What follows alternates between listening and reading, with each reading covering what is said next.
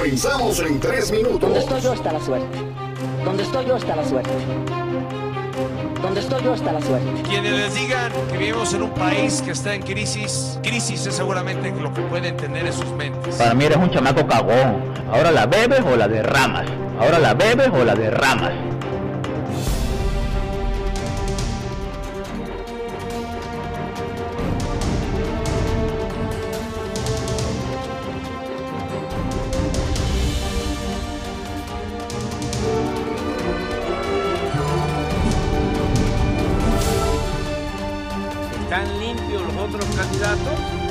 Cálmate, tranquilo, tranquilízate.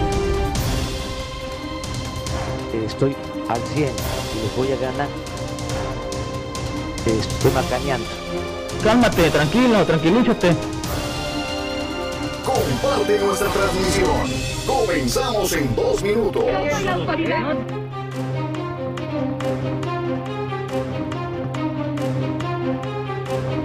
Yo peleo con la gente que es mala, no con la gente que es buena. Cálmate, tranquilo, tranquilízate. ¿Y mis 50 mil pesos qué? ¿Y mis 50 mil pesos qué? Iré? No hay pedo, lo pago. No he chocado, No hay pedo, lo pago. no he chocado, Sale corriendo. no he chocado. Salió corriendo.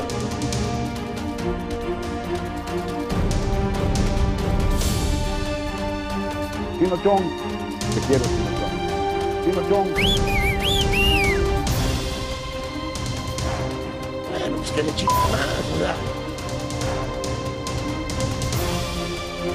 Comparte nuestra transmisión. Comenzamos en un minuto.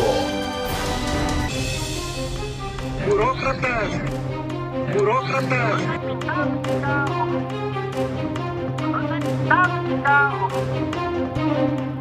Presencia, tengo algo que presencia, tengo algo que presencia. Verbal con urgencia.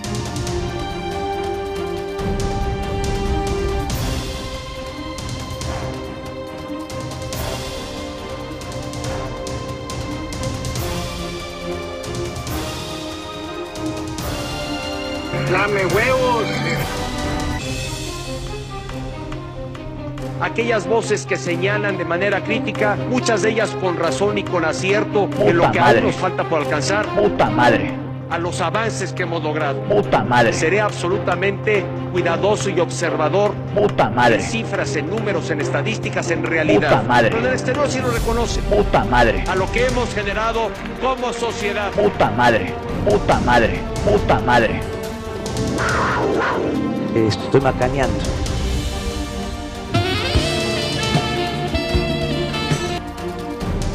Yo me los esquivé así, está, está, está.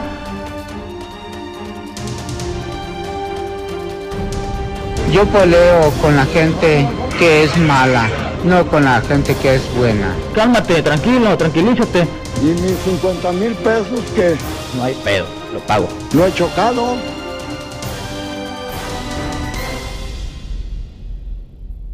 Periodismo libre. Sin censura.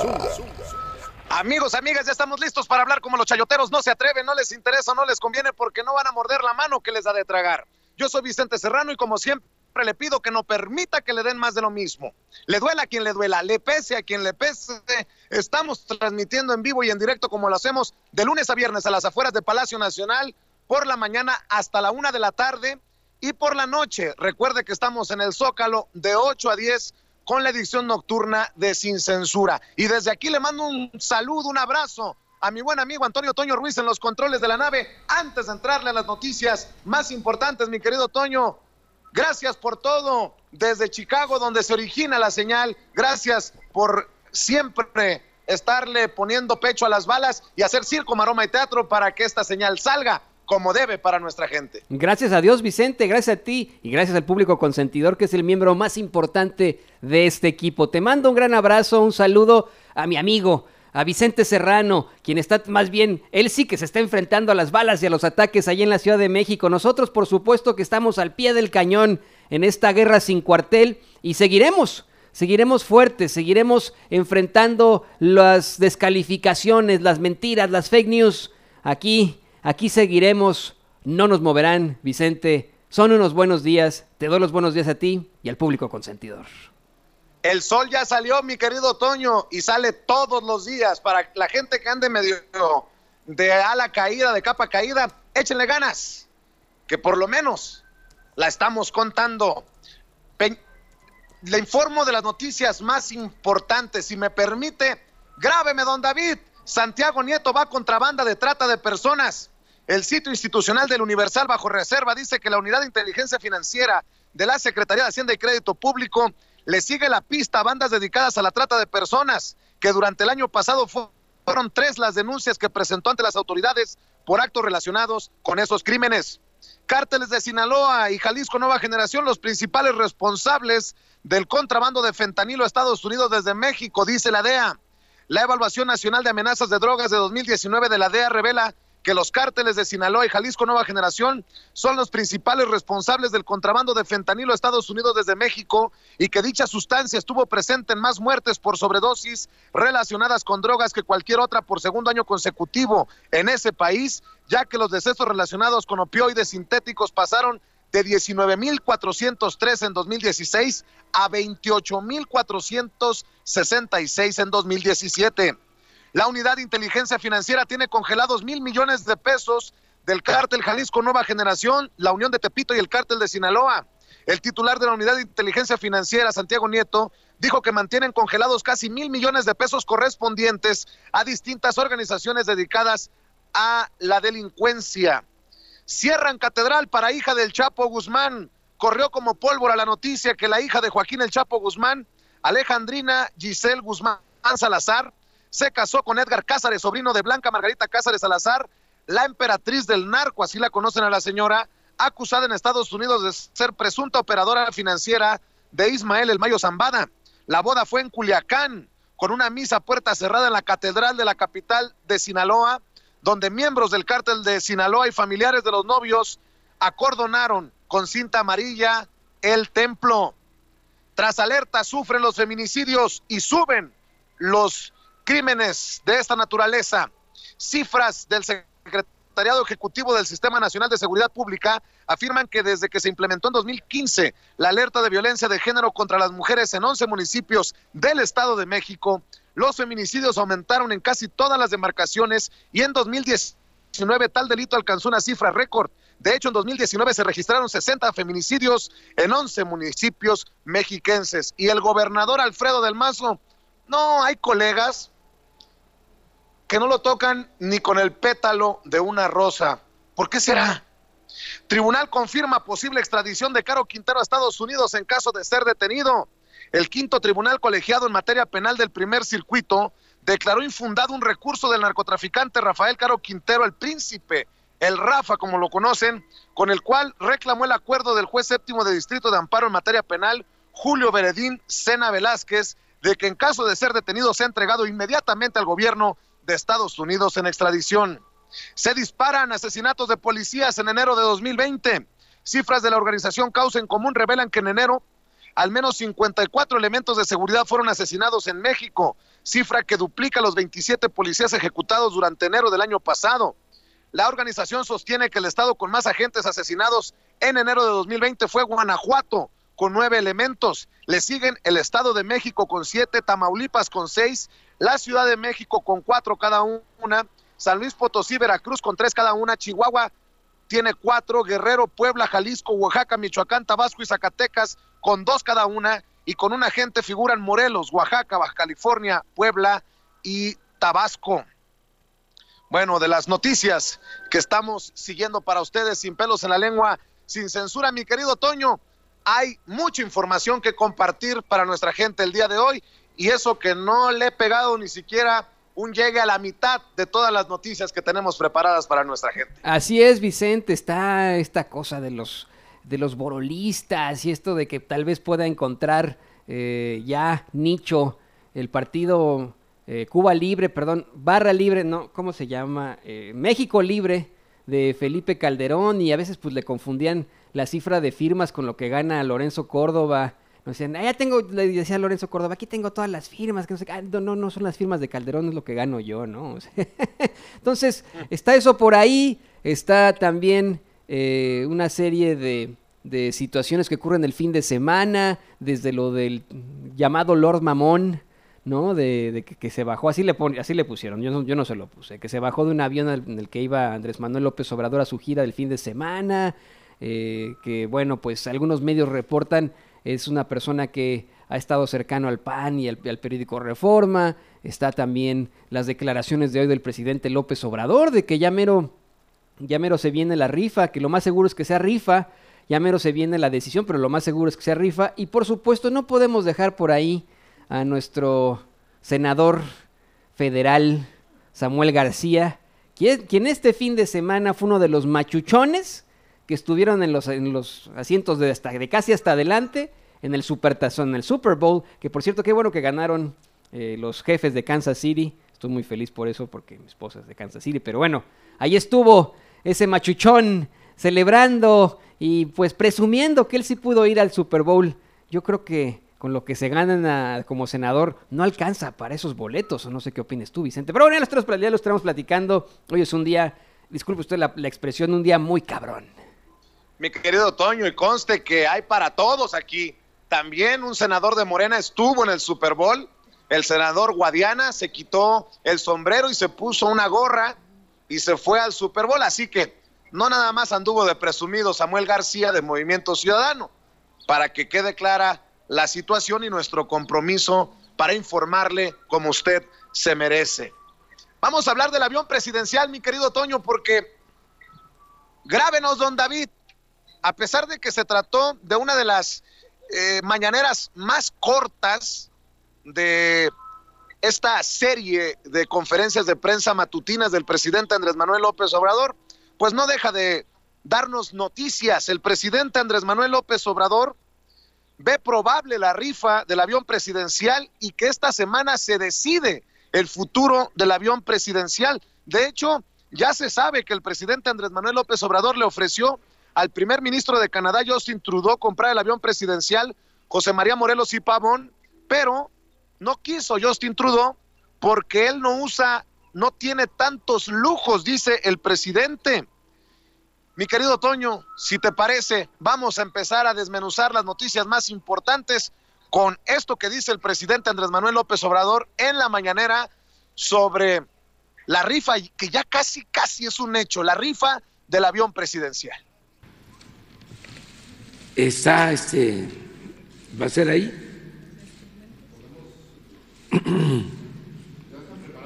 ya están preparados.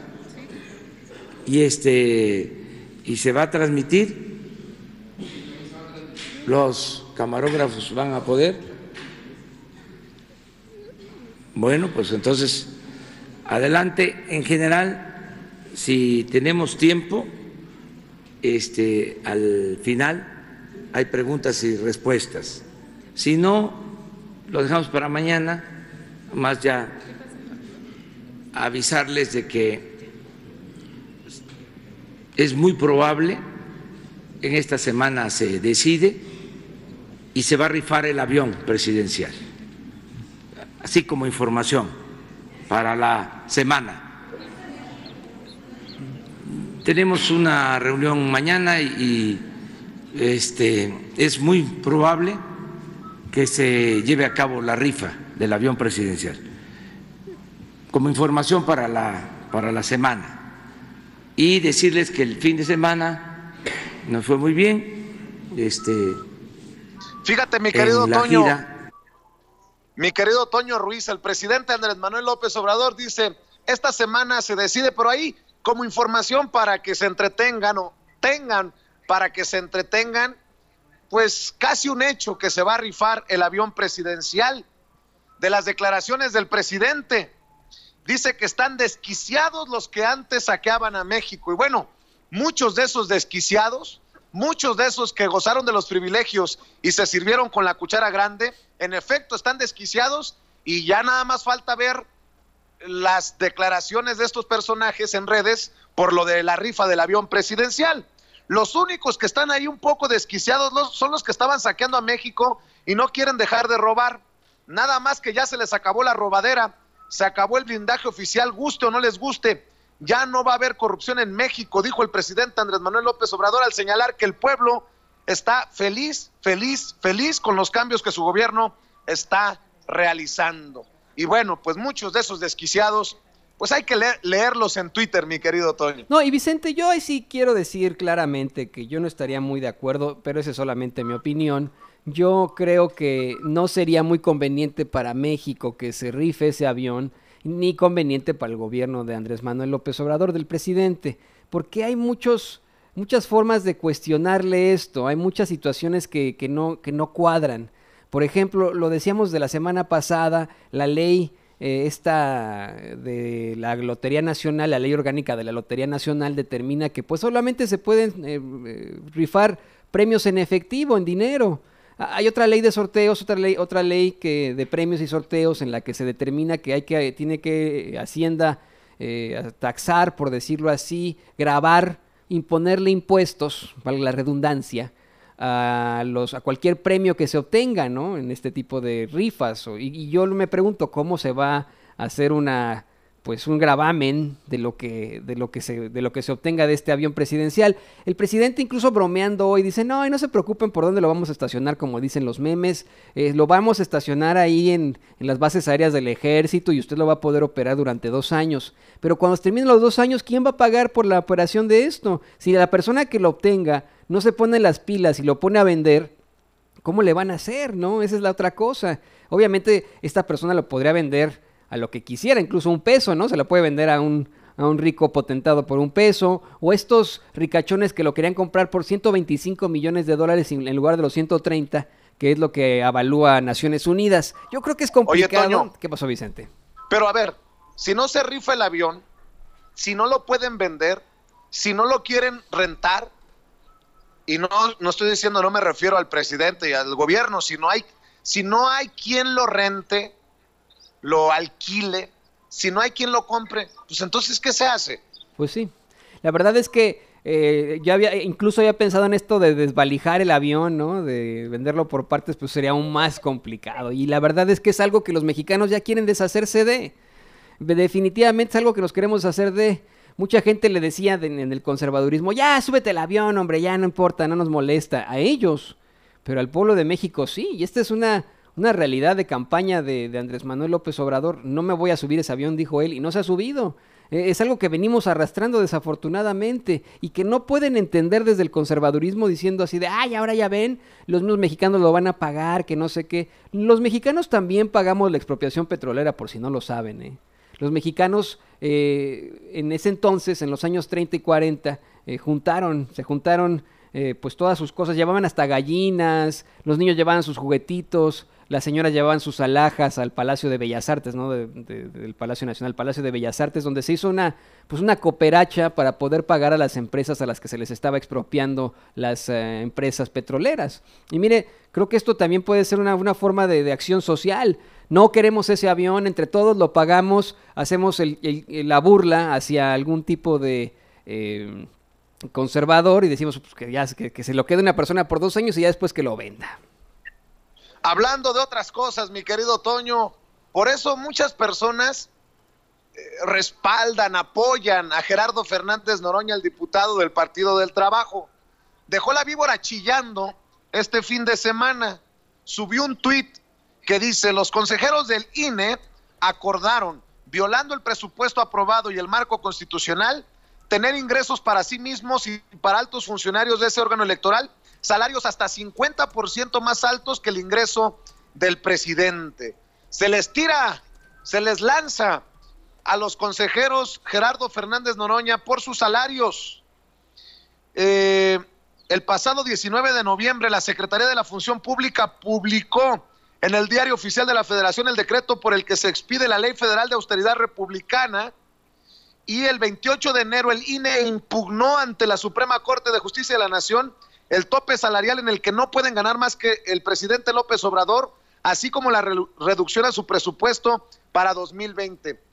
Más claro ni el agua, Toño. Los consejeros del INE no defienden los intereses de los mexicanos. Ellos no están en el puesto por amor a México y para hacerle bien a México, sino para servirse del dinero de los mexicanos. ¿Cómo que quieren, en medio de esta austeridad republicana y con el compromiso, la voluntad que han mostrado muchos servidores públicos por el liderazgo del presidente Andrés Manuel López Obrador de bajarse los salarios, ¿cómo es que quieren seguir ganando sus sueldos machuchones? Hazme tú el favor, Toño. Sí, no, eh, eso es lo que comentábamos desde la semana pasada. Fíjate, la semana pasada, eh, ¿cómo se llama este consejero? Se me fue su nombre. Ciro Murayama. Ciro Murayama, disculpa, disculpe usted, público consentidor.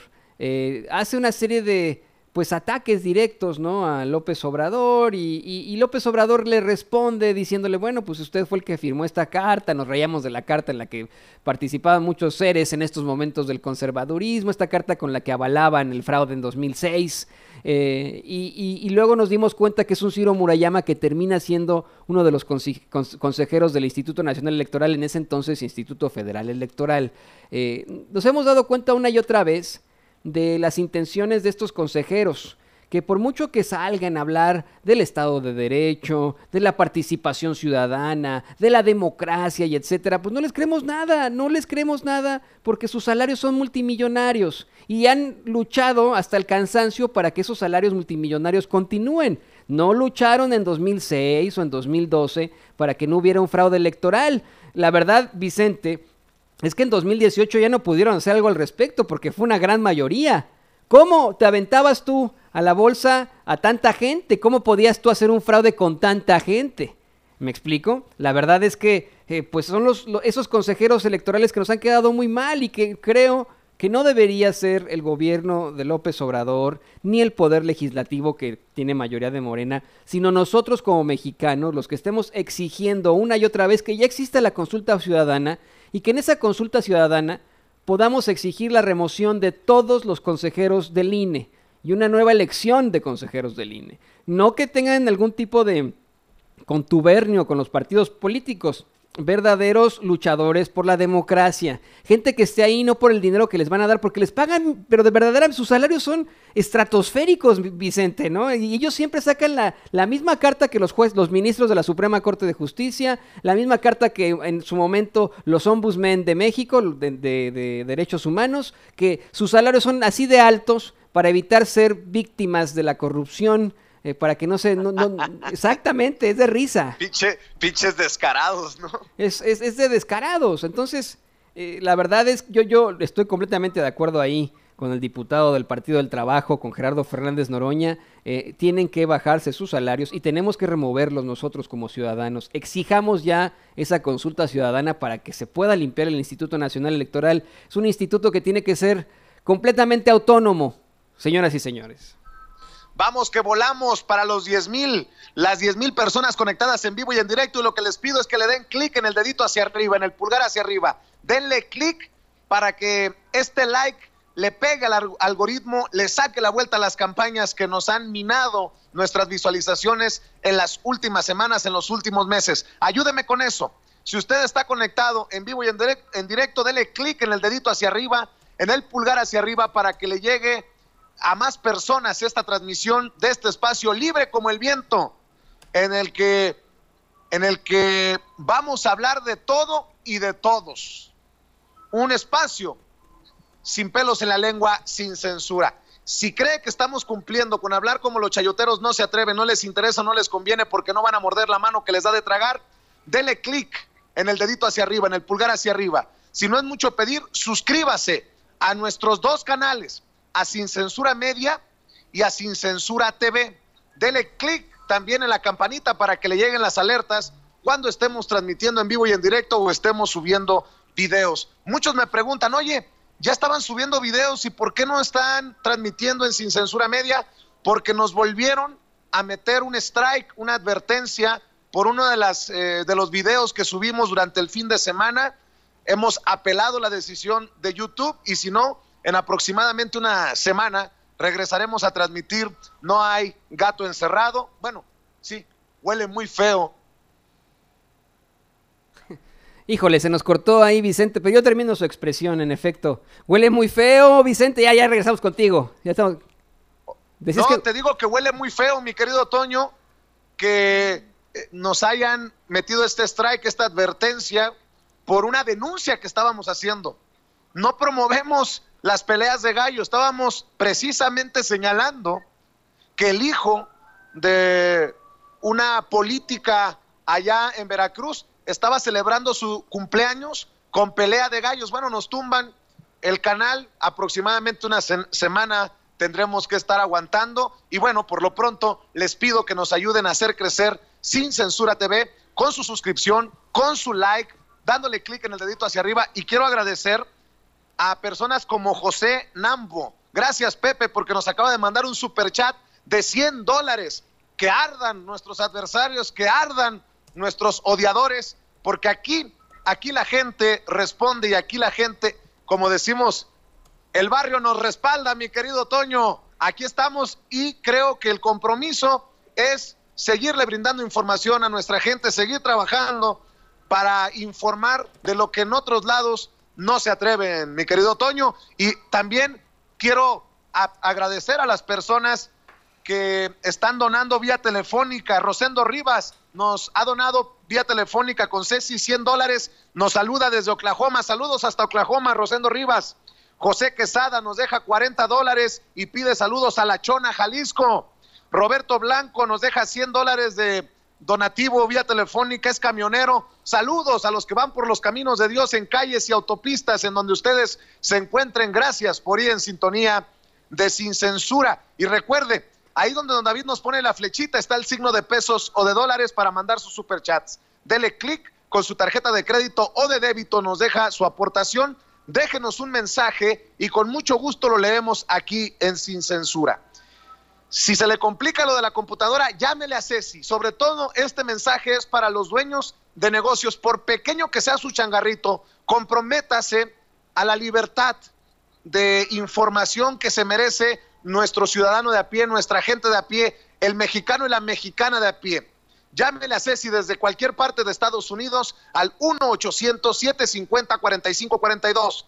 1-800-750-4542. Desde México también pueden marcar, llame al 001-773-475-7214. 001-773-475-7214. Si usted no tiene tarjeta de crédito de débito, también quiere apoyarnos, bueno, pues haga sus depósitos en cualquier sucursal de Banamex o en cualquier tienda OXO.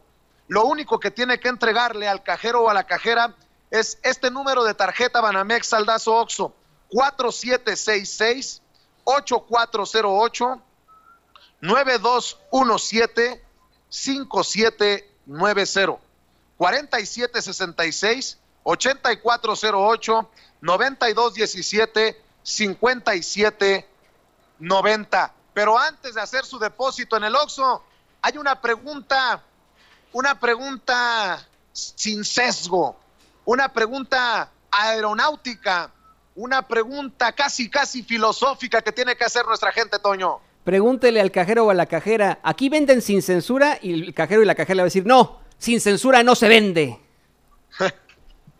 Bueno, y también, también si ya pasó Obrador por su cafecito, hombre, ya. y si van a vender ahí los cachitos para el avión presidencial también, ¿no? Esa también por ahí. bueno, para todos ustedes, muchas gracias por su apoyo. Y vámonos con más videos, con más información. Oye, eh, mi querido Toño, ha circulado este video de la hija de un general. Eh, se trata de Brenda Ayala, que se quiere meter a la fuerza en un cajón de estacionamiento del hospital militar y agrede a medio mundo, pues por sus pistolas. Básicamente dice que, pues que la señora es chingona y que se abran. Y bueno, pues ahí está el meollo del asunto. No se ha enterado que en este México que buscamos transformar todos, pues se tienen que acabar estas expresiones. Circuló como pólvora este video, Toño. Es la hija de un general, tengo entendido. Así es, Vicente. Eh, después se hace una aclaración esta mujer. eh, llega ahí al Hospital Central Militar, no había lugar donde estacionarse. eh, se hay mucha gente que está haciendo fila para poderse estacionar en los cajones. Y ella se mete, acaban, tan pronto llega y dice, con una serie de peladeces, ya la va, a estar- la va a escuchar usted, una serie de peladeces que ella es hija de general y que ella lo puede hacer. Y luego llega un policía militar. Ya va a usted a ver, es una situación de absoluta impunidad en ese momento, pero que después, después tiene un final mucho más distinto. Pendejo, soy hija de general, imbécil. Ah, hija de general. A ver, aquí están las placas NBS 9676 del Estado de México. La señora está molesta porque todos estamos haciendo fila para alcanzar lugar aquí en el hospital militar. Va llegando. Dice que como es hija de general, pues quiere que... Ándale, pendejo, ándale, pendejo. Señor, Chingate. Sí, sí, oficial, pero- mierda. Ándale, a No me chingar a su madre, pinche gato de mierda. ¿Y usted cómo sabe que soy gato? Ándale, pinche gato de mierda, ¿Cómo se ándale, a chingar a su madre, pendejo, a chingar a su madre. Ya te mandaron a la verga, cabrón. Joven, ¿puede apagar su teléfono de Ándale, a chingar a su madre, pinche gato de mierda. Bueno, pues ahí está la Lady Gato de mierda. Ándale, a chingar a su madre, pendejo. Señor, ¿puede apagar su teléfono nuevamente? Pues ojalá que no vaya a salir con que ve sin censura, con esa boquita, mi querido Toño, decir, porque me lo aprendí de ahí, ¿no? cabrona. Va a decir, de ahí, de ahí lo aprendí, ¿no? Así de, de esto, esto fue lo que aprendí yo. Y fíjate, Vicente, mi mamá es militar, ¿no? Y me empezó a mandar una serie de videos de gente, de hijos de militares que dicen, esto, de esto no se trata ser hijo, ser hijo de un militar, ¿no? Me, llama mucho la atención lo que hizo una chava. Dice, no, pues no, te despiertan a- a cornetazo a las 6 de la mañana ni nada, ¿no? O sea, pues hijo de general es simplemente un orgullo. Un orgullo que uno trae en el corazón. Y se lo digo yo con esa, con esa idea. Un orgullo que uno trae en el corazón y que no anda diciendo ahí para, para obtener un lugar de, de estacionamiento. Ni para obtener ningún tipo de, de- de privilegio. Eso es algo ridículo. Como lo hace esta señora. Que bueno, ya después Vicente eh, pide disculpas, ofrece disculpas, eh, dice, se identifica como Brenda Ayala, ella misma, y ofrece disculpas por, por, sus, por su rabieta, si lo podemos poner de esa forma. Bueno, pues seguramente su papá, el general, le ha de haber puesto una leída de cartilla de esas de general, mi querido Toño, Sí. porque después circuló este video con la disculpa de esta honorable, fina y de boca tan dulce señorita. Mi nombre es Brenda Ayala y sobre el video que circula en redes sociales donde me graban ofendiendo en el estacionamiento del Hospital Central Militar, diciendo que soy hija de general y hablando con groserías, quiero decir lo siguiente. Quiero ofrecer una disculpa pública a todas las personas que ofendí por mi comportamiento y por mi léxico. Al soldado que estaba presente y cumpliendo con su trabajo. El incidente fue resultado de una disputa por un cajón de estacionamiento que me correspondía poder ocupar por estar asignados a generales y a sus familiares. Y por eso mencioné que era hija de general. Asistí al Hospital Central Militar a recoger a mi mamá y el lugar de estacionamiento era el más cercano para su traslado a pie. Después de recibir el tratamiento debido al padecimiento que sufre, finalmente pido a todos su comprensión y apoyo, ya que me exalté y perdí el control. Nuevamente les pido mil disculpas y de verdad lamento el haberlos ofendido por mi comportamiento y mi léxico. Gracias. No, pues sí. La pregunta del millón, Toño, ¿se aceptan las disculpas? Dice que espera que la comprendan. ¿Qué pasaría? Y, y no quiero reducirlo a un- a una situación de hombre y mujer, pero que un hombre con cierto poder le llamara a una señora pinche gata.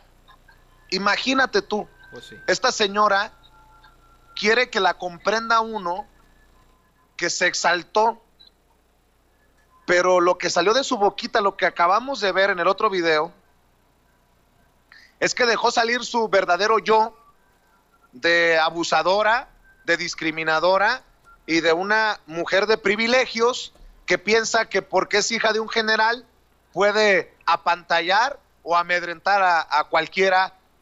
Qué peligro traer, tenerla en las calles a esta señora. Sí, imagínate, ¿no? A muchas veces, eh, en efecto, pues pueden tener algún tipo de protección porque son familiares de un general y un general puede estar sujeto a algún tipo de, situación adversa. imagínate que le ordene a esta señora que no tiene ningún tipo de grado, le ordene a la gente que la cuida que haga algo horrendo, ¿no? O sea, es, a, a eso nos exponemos al tener este tipo de impunidades y este tipo de, de actos eh, de, de, absoluto, bueno, de prepotencia absoluta, ¿no? Y la verdad es que qué bueno que saliera a aclarar, yo creo que sale a aclarar porque así la debe haber puesto su papá, ¿no? Así como tú bien dices, así la debe haber puesto este general a, a esta señora. Pero, pero sí queda en eso, ¿no? Y me, me llama la atención el joven o el señor que está grabando el incidente y le dice, ¿usted cómo sabe que yo soy gato, no? Pues exactamente, ¿por qué? ¿Y eso de gato qué? ¿De dónde salió? ¿Qué? Y si alguien eh, sirve a los demás, eso no tiene nada de malo. O, otra cosa espantosa ahí de, de, nuestra idea mexicana, de nuestra, a veces, esta idiosincrasia que tenemos de, de minimizar a la gente que sirve. Es mejor servir a los demás. Es lo mejor que puede existir, servir a los demás. Eso no tendría que ser una forma de ofensa. Eso lo quería aclarar también Vicente. A ver, mi querido Toño, te voy a pedir que me ayudes con una noticia que me acaba de llegar. A ver si ya aterrizó o está por aterrizar un avión, y es un aterrizaje de emergencia, un avión de Air Canada, un avión de pasajeros, eh, se podría tornar en una situación complicadísima. Hace cuatro o cinco minutos leí esta noticia y creo que todavía está dando vueltas sobrevolando Madrid este avión de Air Canada a la espera de un aterrizaje de emergencia. El vuelo AC-837 con destino a Toronto sobrevuela la ciudad de Madrid mientras se prepara para realizar un aterrizaje de emergencia en el aeropuerto Barajas. Medios reportan que habría perdido una rueda poco después de haber despegado. El, el piloto informó que estima tomar contacto con tierra a las 19.30 hora local, o sea, en unos minutos. Tiene problemas técnicos este avión y ya te imaginarás el mundo al pendiente de este aterrizaje de emergencia que realizará, insisto, este avión de Air Canada que salió de Madrid y llevaba con destino eh, Toronto, en Canadá, y está quemando combustible, dando vueltas, sobrevolando Madrid, debido a que perdió, todo parece indicar, una de las llantas en el despegue, y esto podría pues significar una situación de peligro para eh, el crew, para el equipo de Air Canada y obviamente los pasajeros a bordo, Toño. Sí, así es, Vicente. Están confirmando que está a punto ya de hacer este aterrizaje de emergencia ahí en Barajas, en el aeropuerto de Madrid. Y pues bueno, esto obviamente está causando mucha conmoción en el mundo eh, debido a, a, los pasajeros, a este, este aeropuerto que es tan transitado en el mundo, que es eh, un puerto de muchos otros eh, destinos y salidas. Eh, estamos más que pendientes, en efecto, como bien lo mencionas, es el vuelo 837 de Air Canada y que pues estaba destinado para llegar a Toronto, pero que ahora tiene que regresar después de esta rotura en, una, en el tren de aterrizaje. Estamos más que pendientes, más que pendientes de lo que pueda suceder. Estamos monitoreando todas las redes sociales de Air Canada en estos momentos para conocer eh, de qué va, de qué va y cómo están resolviendo este, este anuncio, esta situación de peligro. Vamos a ver si logramos eh, captar imágenes, Toño, de algunos eh, medios allá en España para mostrarle a la gente precisamente estas imágenes. Nosotros, insisto, estamos al pendiente de este aterrizaje de emergencia que tendrá que realizar este avión de Air Canada allá en el aeropuerto Barajas, en el aeropuerto internacional Barajas de Madrid, en España. Bueno, por otro lado,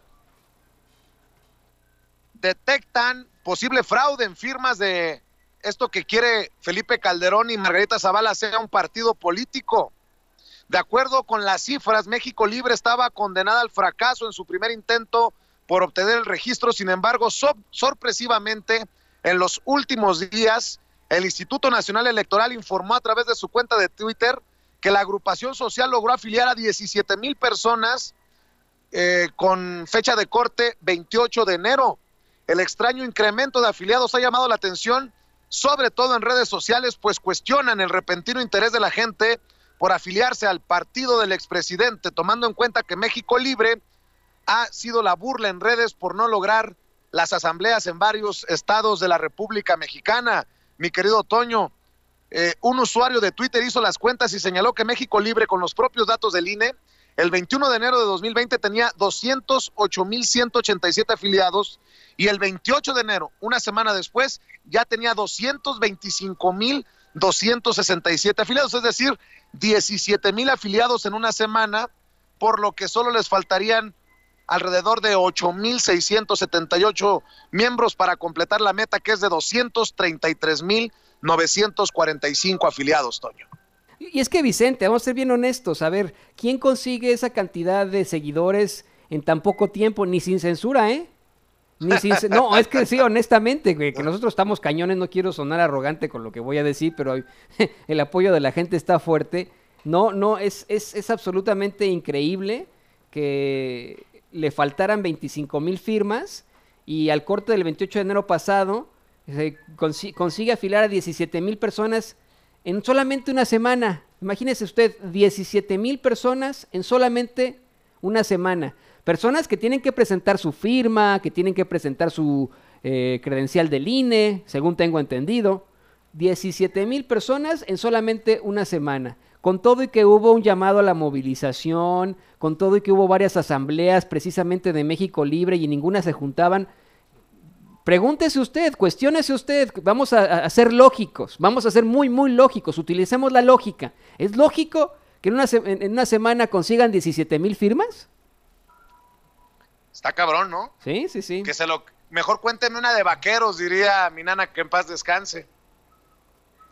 Sí, sí, sí. Bueno, hay mucha información para ustedes. El presidente Andrés Manuel López Obrador hoy recibió a las bandas tradicionales de Oaxaca. Muchos jóvenes, muchos niños hoy invitados especiales en la mañanera. Ahí el presidente Andrés Manuel López Obrador se deleitó con la música al interior de Palacio Nacional y me gustó mucho que hoy se pueda confirmar, mi querido Toño, en la mañanera que en efecto, como dice el presidente, mil veces mejor una flauta que un fusil. De las declaraciones del presidente Andrés Manuel López Obrador, porque ya se le está apoyando a estas bandas para que a través de la música se siga realizando el cambio a nivel social, Toño. Sí, Vicente, yo sí quiero mencionarlo. A mí me parece que es una, un esfuerzo eh, impresionante. No sabes lo bonito que se siente obtener un instrumento musical. Cuando el presidente estaba dándole a los muchachos, a las muchachas, a los niños, a las niñas, estos instrumentos musicales, eh, veías una ilusión en su rostro, ¿no? Porque es algo extremadamente propositivo. Yo estoy completamente de acuerdo. Eh, mil veces mejor una flauta que un fusil. No quiero sonar pesimista con lo que voy a decir, sin embargo, pues eh, me, viene a la mente mucho la Orquesta Esperanza Azteca, de la cual era director, bueno, más bien estaba al frente de todo el esfuerzo, quien es hoy el secretario de Educación Pública, Esteban Moctezuma, y pues ahí lo, han dicho, ¿no? Debido a este, este organismo de empresarios que eh, aconsejan al presidente, pues en este organismo está Ricardo Salinas Pliego si se están de pronto eh, replicando algún tipo de estrategias o estratagemas positivas, pues vénganos, qué bueno que esté funcionando eso y qué bueno que se pueda con, el dinero que se obtiene del instituto para devolverle al pueblo lo robado, comprarle esos instrumentos a comunidades indígenas para que puedan continuar con sus bandas. Eso me parece fantástico. Yo lo que pediría es que exista mucha claridad y transparencia con lo que hacen, que lo han hecho muy bien en el gobierno de López Obrador, pero aún más, precisamente en este caso, porque es un tema que los uh, adversarios de López Obrador están utilizando para vincularlo precisamente a las irregularidades de esta Orquesta Esperanza Azteca, ya lo sabes tú, hemos tenido incluso reporteros y e investigadores muy importantes que nos han dado a conocer estas irregularidades que existieron con esa orquesta. Yo creo que es algo propositivo y que tienen que hacerlo de lo más claro posible a quién se le está entregando. Qué bueno que es el mismo presidente, de mano del presidente, que obtengan un clarinete, un oboe, un corno inglés, un saxofón. Qué bueno que sea así. Por favor, continúen con esto. Así es, mi querido Toño, vamos a ver y escuchar al presidente Andrés Manuel López Obrador referirse precisamente a estos apoyos que se entregaron en la mañanera. Vamos a informar sobre el programa de apoyo con instrumentos musicales a las bandas de niñas, niños, de adultos de Oaxaca. Eh, nos va a informar sobre este programa tanto Alejandra Fraustro, que es la secretaria de Cultura, como Adelfo Regino, que es el titular del Instituto Nacional de Pueblos Indígenas, porque son dos partes, y eh, luego de los informes de los dos servidores públicos, eh, vamos a disfrutar todos de eh, la música. Vamos eh, a escuchar una música de Oaxaca, de una de las bandas, y si hacemos una especie de receso, hasta podrían pasarse acá, porque en eso va a consistir en eso va a consistir básicamente la mañanera del día de hoy. la música es cultura, es arte y lo he dicho muchas veces, es mil veces, un millón de veces mejor una flauta que un fusil. Entonces vamos a dedicar el día de hoy. Si nos queda tiempo, este, ya abrimos para preguntas y respuestas, pero no puede haber nada más importante que lo que vamos a disfrutar esta mañana. Bueno. Ahí están las palabras del presidente Andrés Manuel López Obrador. Un millón de veces mejor una flauta que un fusil, mi querido Toño. Y solamente uno queda para decir de acuerdo. Y los que no estén de acuerdo es porque ya no tienen ni madre. Sí, exactamente. Eh, la verdad es que eso es lo que hemos dicho una y otra vez. En lugar de tener botas en las calles de México, en lugar de tener más fusiles, en lugar de tener más granadas, en lugar de tener más pistolas, pues hay que tener más lápices, más libros, más maestros, más instrumentos musicales. Eso en definitiva es algo que podemos tener eh, como una ah, un aliciente a lo que está pasando en México. Nos va a llevar tiempo, nos va a costar mucho trabajo, sí, va a ser generacional, pero poco a poco. Yo simplemente un llamado una vez más con muchísimo respeto para que sea de la forma más transparente, Vicente. Así es, mi querido Toño, ya llegó por aquí nuestro amigo Daniel Marmolejo, eh, productor, director, eh, corresponsal, periodista independiente, productor, director de Guerra Híbrida. Mi querido Daniel Marmolejo, ¿cómo estás? Buenos días. Muy contento de estar aquí, Vicente, en esta linda mañana un día festivo en México, tranquilo. ¿Muchos tamales? Pues oaxaqueños fueron hoy en Palacio Nacional, nos invitaron un tamal oaxaqueño en el medio de una fiesta eh, hermosa, eh, una fiesta pues llena de alegría, de músicos, niños y jóvenes oaxaqueños. Mi, mi querido eh, Daniel, el presidente, por más corta que sea, la mañanera siempre deja temas ahí para, para el análisis, para el debate, ¿no? esto de apoyar a la música también es parte de enfocarse en lo importante y cambiar esta estrategia de muerte que nos dejó Felipe Calderón y Enrique Peña Nieto esta guerra contra el narcotráfico. Busca la transformación a través de la cultura, del arte, de las cosas que deberían de importarnos a los mexicanos.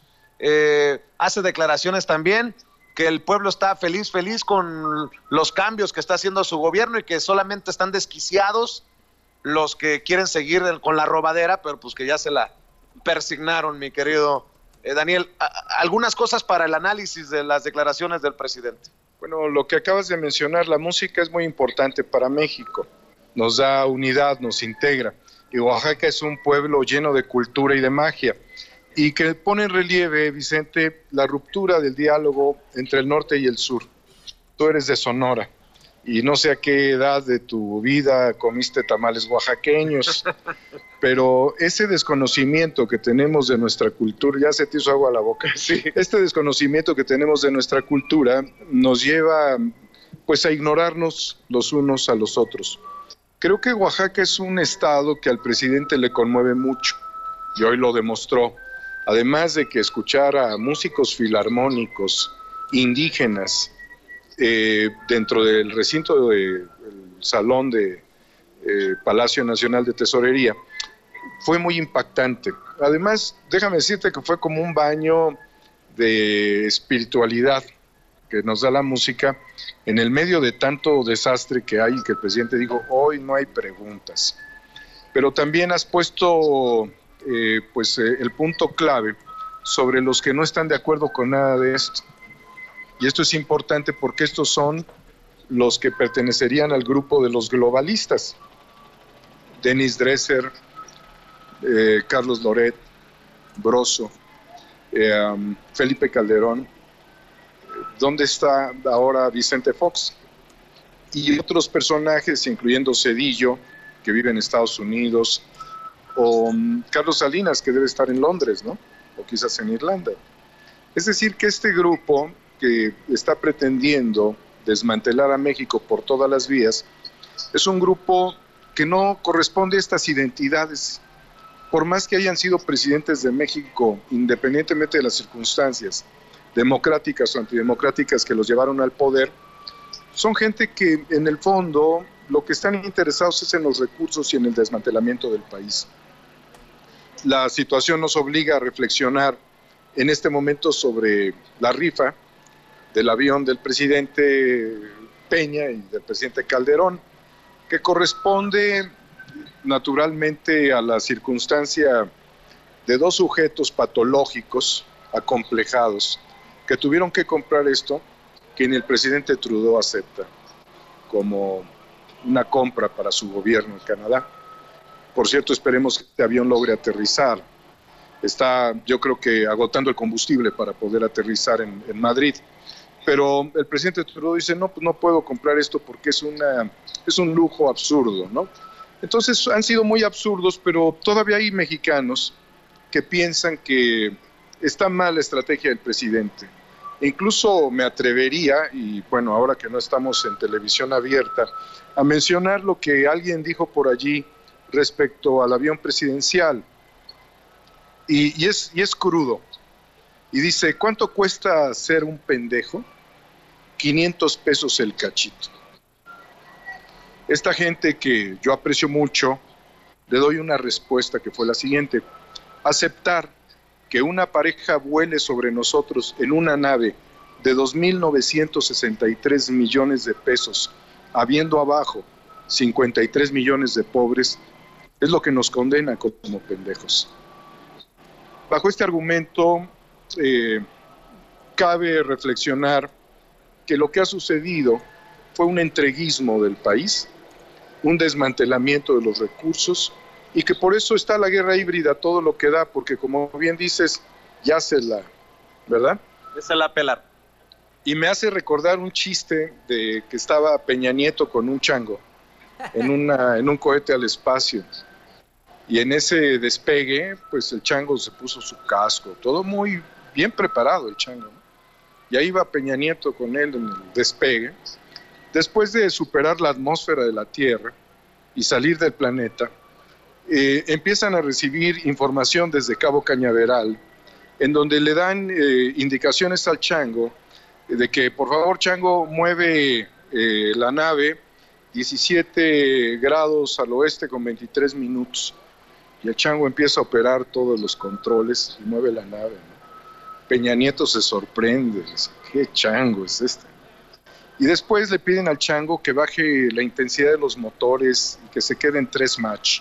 Entonces el chango empieza a accionar los botones y baja la intensidad de la nave menos tres match de lo que llevaba. Peña Nieto está sorprendido al ver al chango. Bueno, después como de 40 minutos de estar viendo al chango, eh, Peña Nieto se reporta a Cabo Cañaveral y dice, aquí este, la, la nave habla Enrique Peña Nieto, dice, esperando instrucciones. Y le mandan instrucciones, ay, sí, ya se nos olvidaba que usted estaba en la nave. Sí, dice, pélele el plátano al chango. Entonces Peña Nieto le pela el plátano al chango. Esa ha sido la función de tripular un país, solamente eh, pelarle el plátano a los intereses extranjeros, porque es lo que hicieron. Y tú te pudieras imaginar que era, en el caso del viaje que hizo a Londres, Peña Nieto, sentarse en uno de esos sillones de los Rothschild o, de la corona británica y que le dijeran a Peña Nieto, tú no te preocupes, el chango es el que va a manejar la nave, nosotros manejamos, tripulamos, tú nada más pélanos el plátano, ¿no?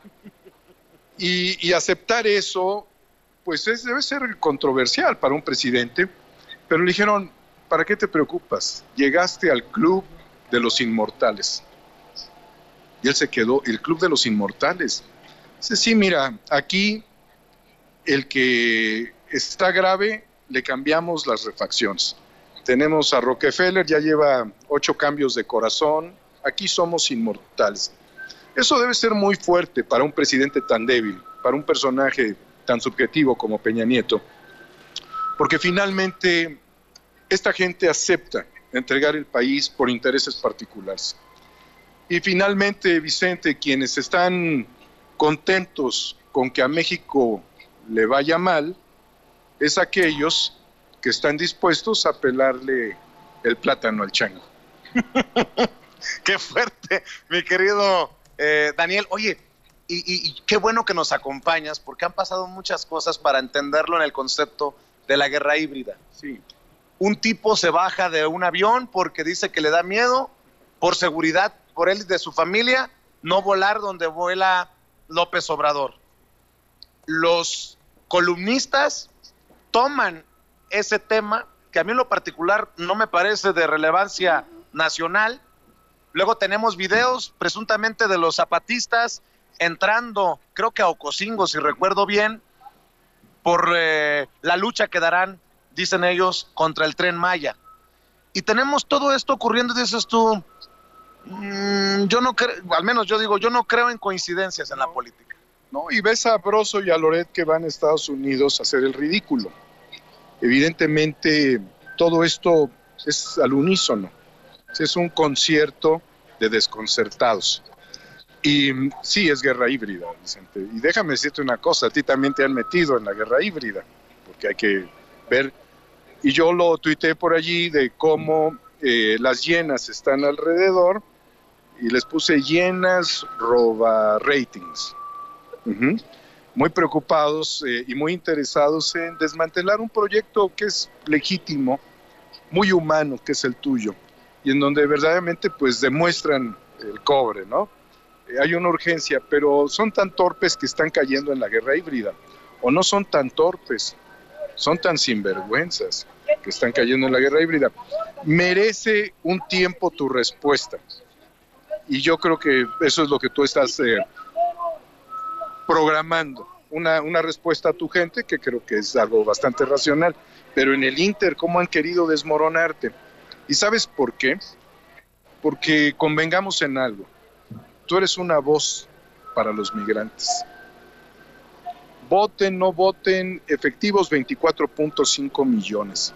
Evidentemente Loret y Broso no tienen el arrastre que un tipo como tú tienes, Vicente. Y esto hay que decirlo de manera muy efectiva.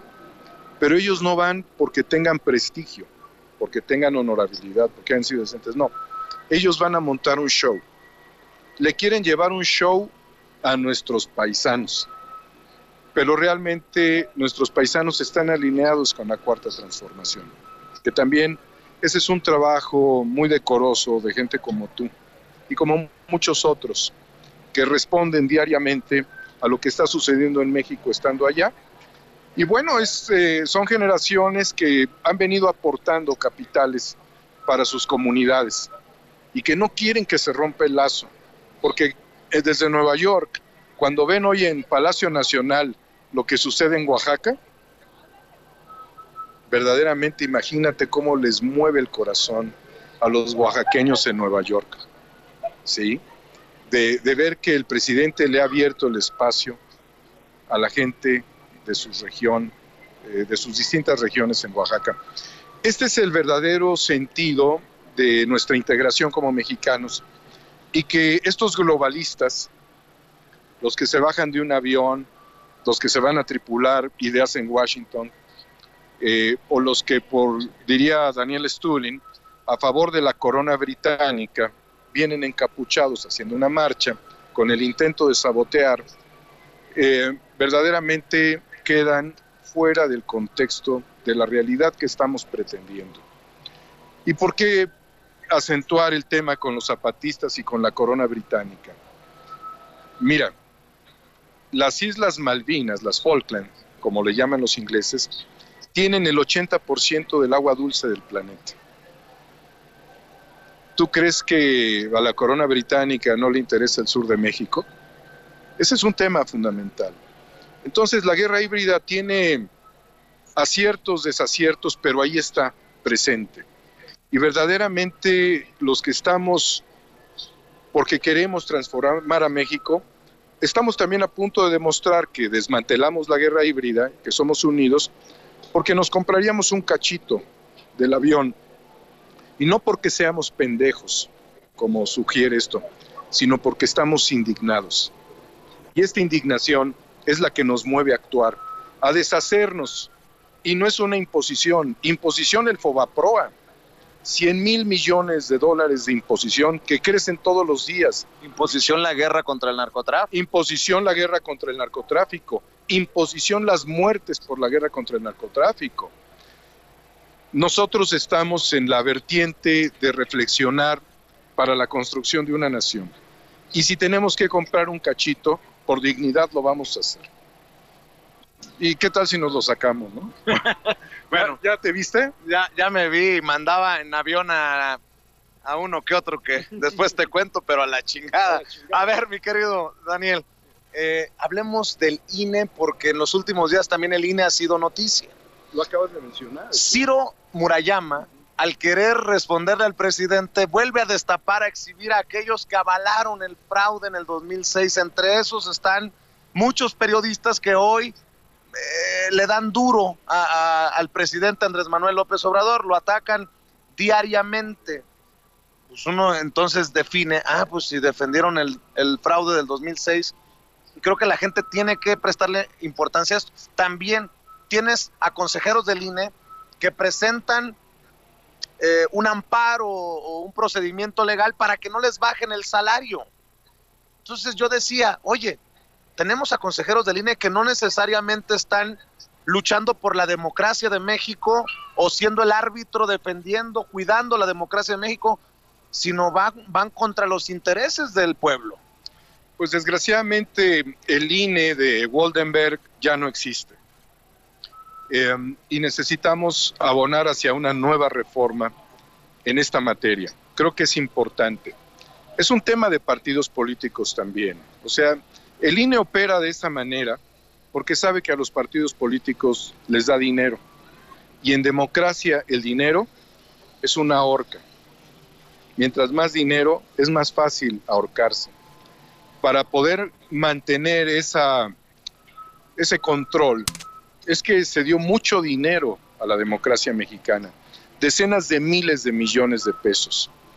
Se hacía hincapié de que gran parte de esos recursos iban a la credencial del lector con fotografía, pero la realidad, y hay que decirlo muy claro, eh, sin señalar un partido en especial, ninguno de estos partidos está en este momento construyendo ciudadanía. Ni Morena. Ni siquiera Morena porque tú ves a un presidente muy activo y a, una, a un partido morena apagado y que está en una lucha intestina. Entonces el presidente es muy este, objetivo, muy analítico en este sentido, Por eso es que hay una corriente que no es de Morena, que es una corriente obradorista.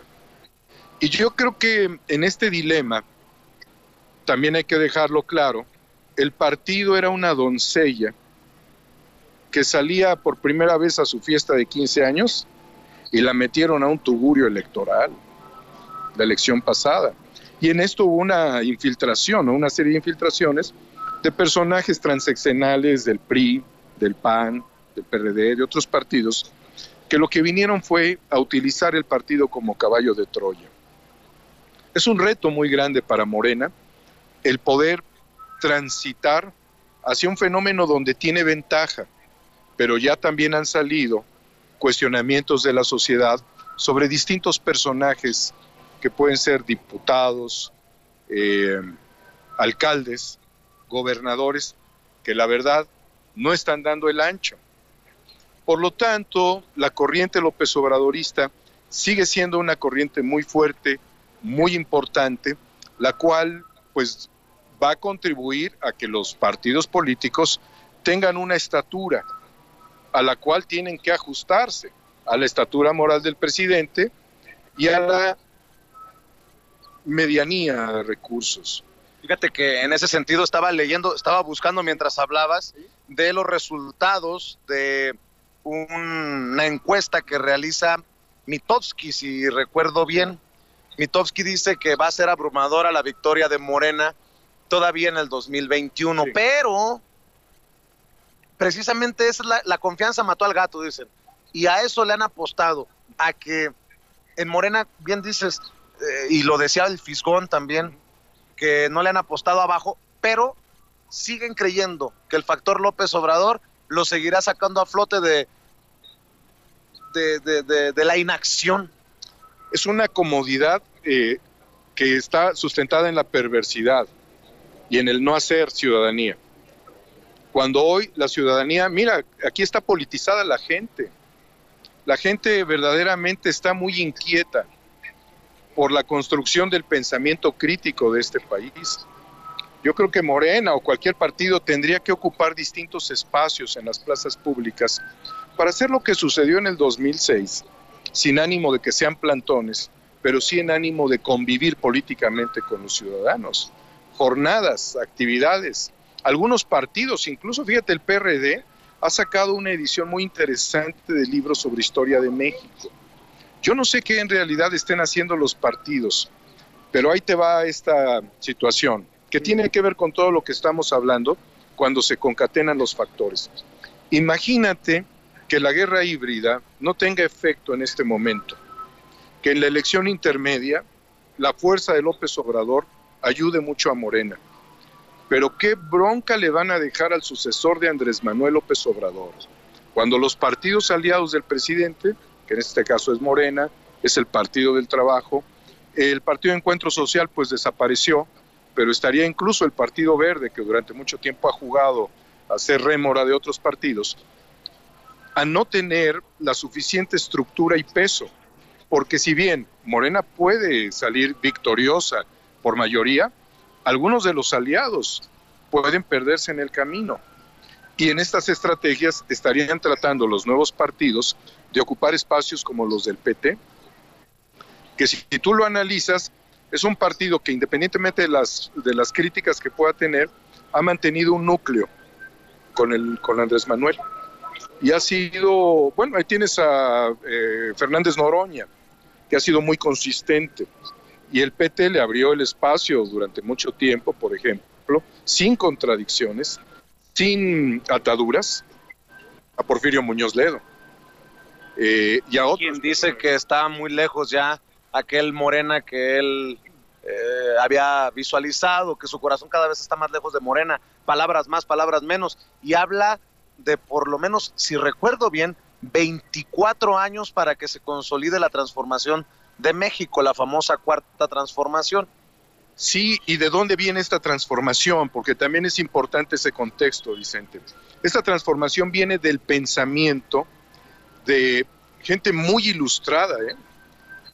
O sea, aquí los de Morena tienen que recordar que personajes como José María Pérez Gay fueron de los que pensaron que se podía crear un movimiento de masas de izquierda que verdaderamente fuese el edificador o el, cimiento de la transformación como movimiento.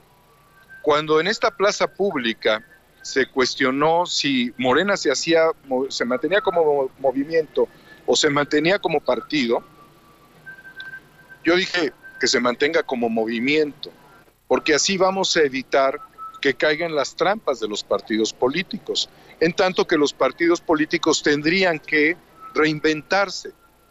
Eh, se optó porque fuera partido político. Está bien.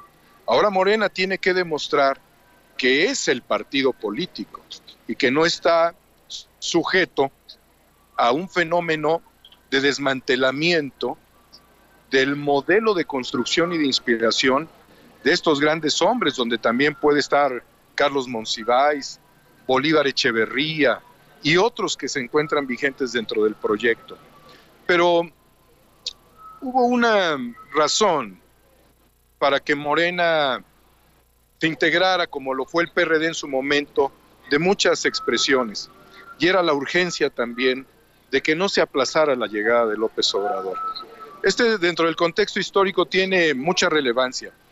Había que aflojar un poquito, porque si se iban todos sobre la visión ortodoxa, se corría el riesgo de que aquí estuviera Miz o estuviera Naya. Entonces hubo un pragmatismo, pero es el momento en el que el pragmatismo debe de ceder a la gran reflex- reflexión de que si Morena no se pone las pilas, la guerra híbrida los va a terminar por afectar. Porque institucionalmente, lo dice Ricardo Belmont cuando hablaba del presidente, que la corrupción no, no manche la figura del presidente más de 24 horas y que siempre tenga una respuesta el presidente cuando hay una imputación y que vaya a donde lo atacan. Que eso no hizo la izquierda latinoamericana. La izquierda latinoamericana se mantuvo en un púlpito y dejó que los atacaran. Y ve lo que pasó. Los están decapitando políticamente en muchos lugares por no haber asumido esa responsabilidad que Andrés Manuel sí. Pero entonces, ¿qué tienen que hacer las dirigencias de los partidos? Tienen que ponerse en estrategia del siglo XXI. Sin embargo, en México, sindicatos, eh, distintas organizaciones gremiales, eh, instituciones de la nación, todavía viven en el siglo XX. Su modelo de inspiración es el siglo XX. Yo creo que tendría que ser el siglo XX un modelo de reflexión, pero estamos en el siglo XXI. Morena ya tendría que haber impulsado la vanguardia mexicana, la vanguardia cultural, la vanguardia social, pero más allá de los partidos, hablábamos del López Obradorismo y de una conciencia, nosotros somos quienes vamos a impulsar esta vanguardia. Por eso están actuando sobre personajes distinguidos como tú para evitar que eso suceda. Ellos traen un análisis, traen una prospectación de cómo pudiesen darse los factores de aquí a los próximos cinco años. Y saben que va a ser difícil. Por eso no hay que esperar línea política. Y los que son verdaderamente militantes deben de tomar el partido por la fuerza, porque para eso son las instituciones, para hacerlas construcción nacional. Perdón por lo, suena acción nacional, no. Construcción de proyectos nacionales, republicanos, en tanto que los personajes activos que están en la conciencia, en la lucha, en la reflexión, que invitan a los de un lado y a los del otro, son los que tienen que entrar literalmente en este juego estratégico de la democracia, de la ciudadanización de la vida pública y de luchar para que haya equilibrio entre los poderes ejecutivo, legislativo y judicial. Y siempre, en todo momento, exigir que todos los expresidentes se vayan a la cárcel. A huevo, a huevo. Mi querido Daniel Marmolejo, como siempre es un deleite escucharte, platicar contigo. Aquí estamos. Hermano, un placer estar contigo. Quiero saludar a nuestros amigos allá en Chicago también, a todos ellos, porque si algo se ha demostrado en este momento es que tienes una fuerza muy grande, Vicente. Y yo creo que esa es una gran inspiración para ti. No, tengo muy buenos amigos. Esa es mi, mi, mi, mi gran eh, virtud, si quieren. Tengo muy buenos amigos como tú. Lo más importante, yo creo, que puedes dejar como un mensaje histórico, como periodista que eres, es lograr el sueño mexicano, cabrón.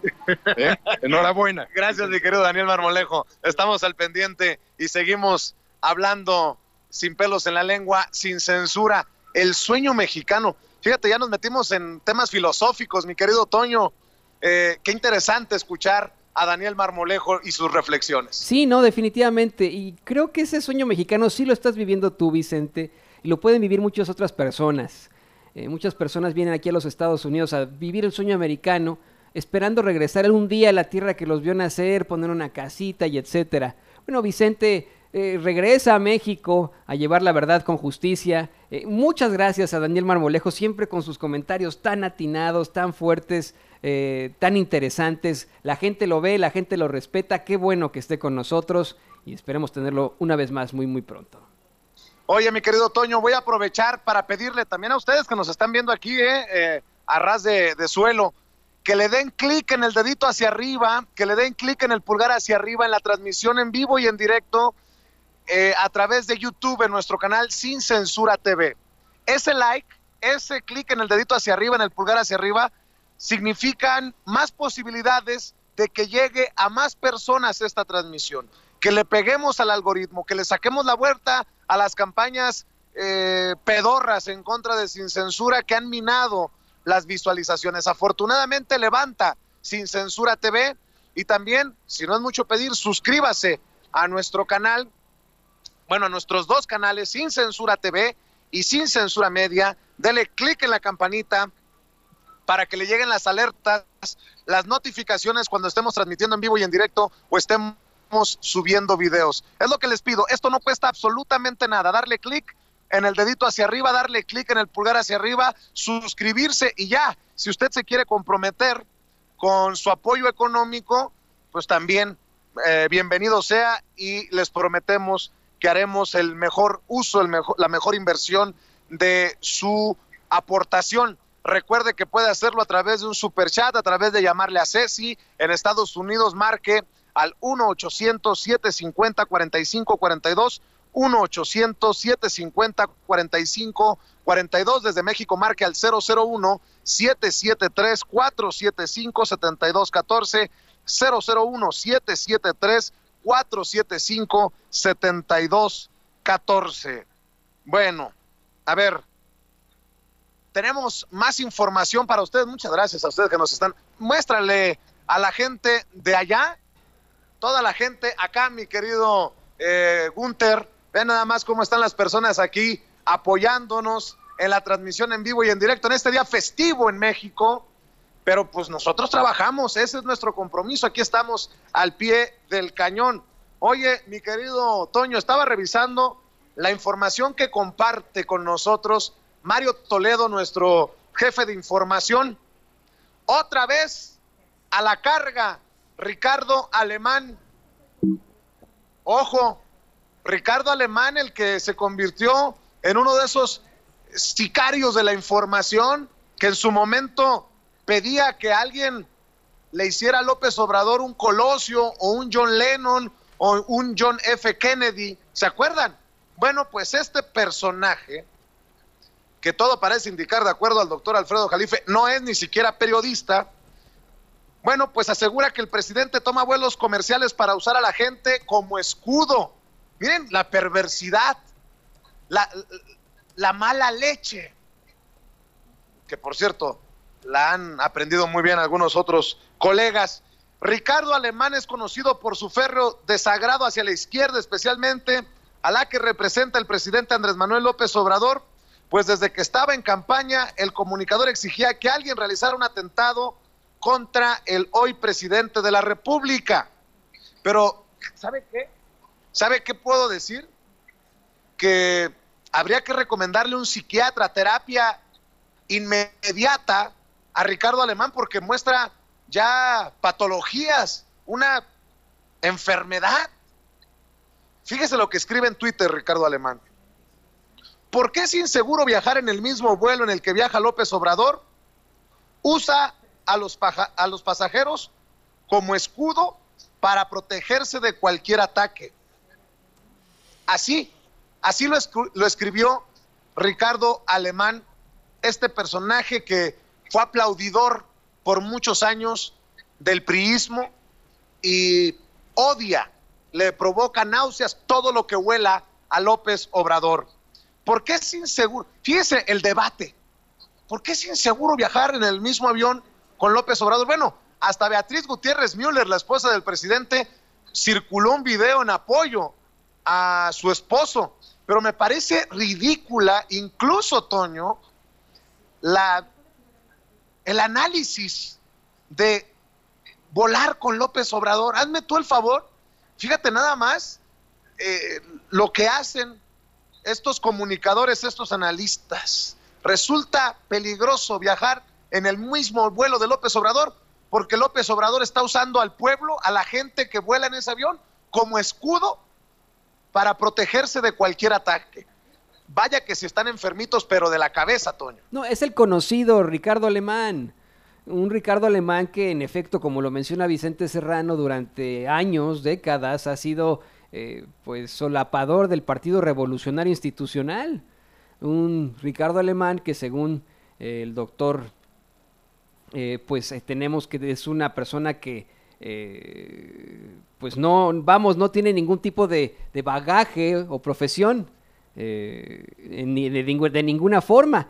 Este, este sujeto, Ricardo Alemán, eh, ha sido una de las figuras más oscuras en el periodismo durante mucho tiempo y se le ha considerado periodista. le han permitido trabajar en medios como Canal 11, eh, varios periódicos y etcétera. Incluso cuando hizo este llamado a la violencia, este llamado a que mataran a López Obrador, porque eso fue lo que hizo, ¿eh? hizo ese llamado, varios medios de comunicación lo despidieron y él aseguraba que era censura, imagínese usted, ¿no? Cuando evidentemente no podían sujetarse a este tipo de cosas. Hoy una vez más tiene que hacer algún tipo de comentario oscuro, eh, funesto, eh, puedo decir que hasta violento.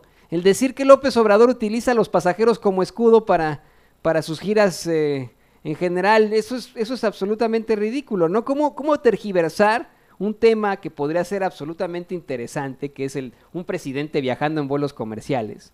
Es el escudo está dejando a la gente como su escudo y con eso justifica al tipo este que se bajó junto con su familia de un vuelo de la Ciudad de México a Villahermosa, Tabasco, ¿no? esa es la forma en la que lo justifica. Y le digo, es alguien a quien ya ha denunciado el doctor Alfredo Jalife muchas veces, en muchas ocasiones. El doctor Alfredo Jalife dice que eh, Ricardo Alemán no tiene ni la preparatoria. Y mire, muchas personas que ven sin censura tampoco tienen la preparatoria, pero, pero este sujeto se hace o sea, no, no, no significa que sean menos o más. Pero este sujeto se hace como uno de los periodistas que México necesita, cuando siempre ha sido eso, un aplaudidor del Partido Revolucionario Institucional. Esa es la realidad de Ricardo Alemán desde siempre. Pues qué tristeza que tenga espacios que sean apoyados por no sé cuántas personas, pero que este Ricardo Alemán utilice su nicho para seguir generando un discurso de odio peligroso contra López Obrador. Hace tiempo sugiriendo un atentado contra López Obrador. Hoy señalando que López Obrador usa de escudo a la gente que vuela en los aviones comerciales donde se sube él para que no lo vayan a atacar, para que no lo... No, hombre. Está bueno para escribir libretos de Hollywood este desgraciado, mi querido Toño. Sí, no. Que se vaya a la chingada junto con Broso y, y Loret. Oh, ni lo dudes, ¿eh? Ni lo dudes que ustedes estén participando con él. O sea, se van a formar un verdadero eje del terror aquí en los Estados Unidos. Yo le pido por favor al público consentidor que se dé cuenta de la verdad de quiénes son los verdaderos malvados, estos sujetos que salen de México diciendo que los exiliaron, no, se, se autoexiliaron y si los exiliaron fueron sus cadenas televisivas, fue el mismo público que ya no los quiere y ya no están generando la lana que las cadenas quieren.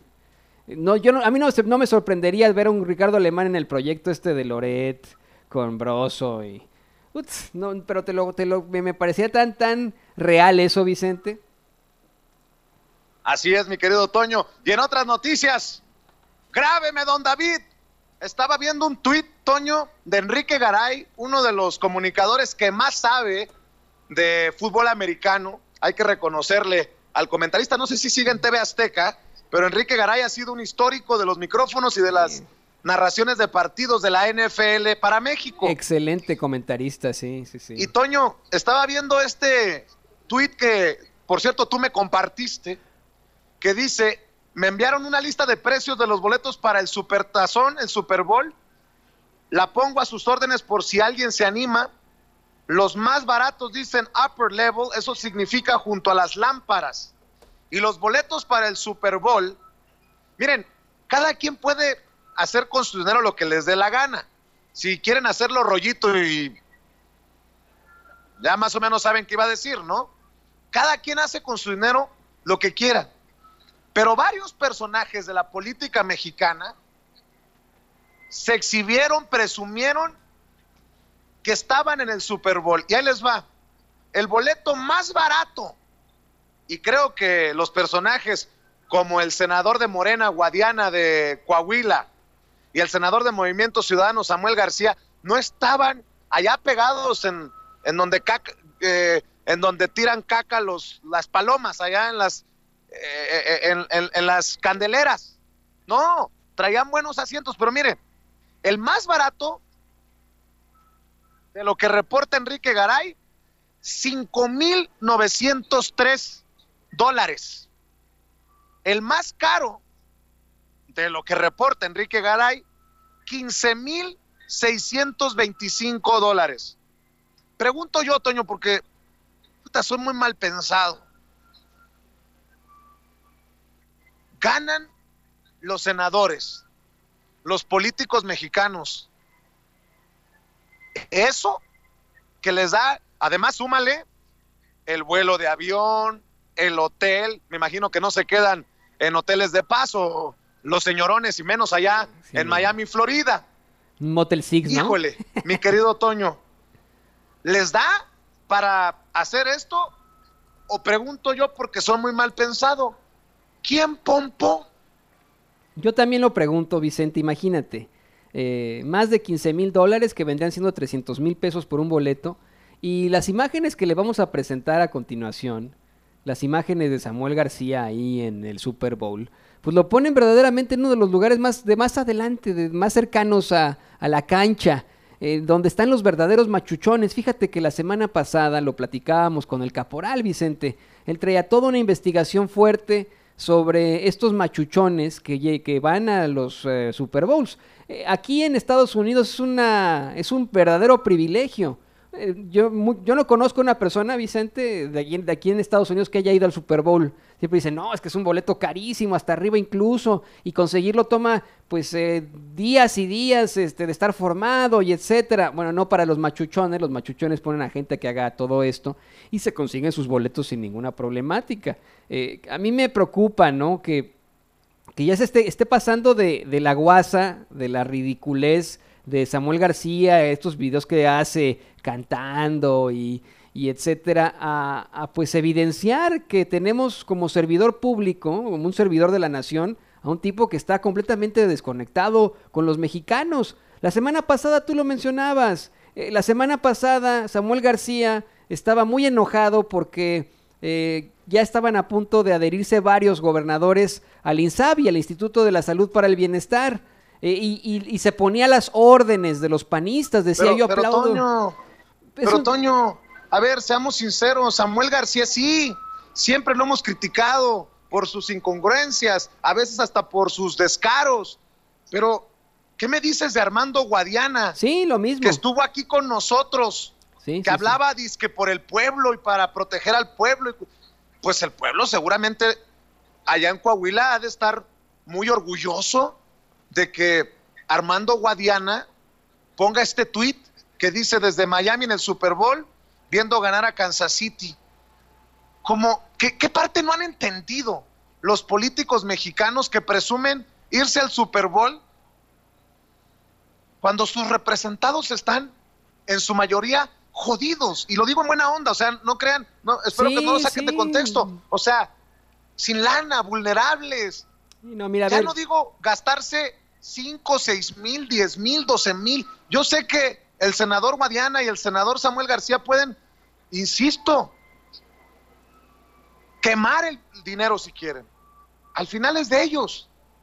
Pero presumirlo, así como restregarlo en la cara del mexicano pobre que tiene senadores con esa capacidad de burlarse de las necesidades del pueblo, de la gente de a pie. A eso me refiero. Y creo que no entienden lo que no entienden, Tony. Y mira, Vicente, aquí en los Estados Unidos muchas, muchas personas me preguntan, no, ¿y eso qué tiene? No, pues es que él tendrá su dinero. Acá los senadores pueden ir a, al Super Bowl y es su rollo. Y yo siempre les respondo, sí, muchachos, pero acá el poder adquisitivo es completamente distinto. Acá usted sí puede comprar una casa, aquí sí se puede comprar un coche, no se endeuda tanto como en México. En México el poder adquisitivo es muy bajo, los salarios son muy bajos y es una mentada de madre cuando este tipo de políticos salen con estas cosas porque los políticos se supone que sirven al pueblo y que no tienen un gran salario.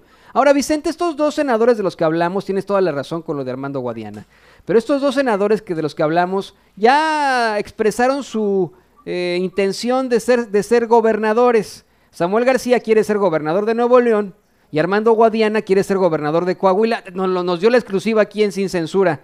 Yo lo quiero poner sobre la mesa para que la gente se dé cuenta de esto. Si la gente quiere votar por Morena en Coahuila, qué bueno, o no, que hagan lo que ustedes gusten, pero entonces exíjanle a su partido que no ponga a este sujeto como el candidato un sujeto, señoras y señores, que le restregó en la cara exactamente, que gana muy bien, que tiene su buena lana, tan buena lana como para ser uno de los machuchones que van al supertazón. Mire, se lo digo, ni siquiera los más machuchones de acá de Estados Unidos este, se, dan el lujo de ir al supertazón. O sea, lo hacen algunas veces. Pero son los mexicanos que dicen, vamos, pues que, pues es fin de semana, hombre. Se tomó todo el fin de semana y Samuel y... Me, me pregunto también, Vicente, si, si Samuel y Armando después se encontraron por ahí, se fueron por unas chelas o, eh, o a, la, a, sentirse mal por la derrota, porque tengo entendido que a, a Samuel, Gar Samuel García... Samuel García le iba a los 49 y pues perdió. No, no sé, ¿no? Es, es algo absolutamente, absolutamente indignante. De hecho, tienes por ahí un videíto corto de Samuel García, ¿no? Correcto, correcto. Échatelo, Toño.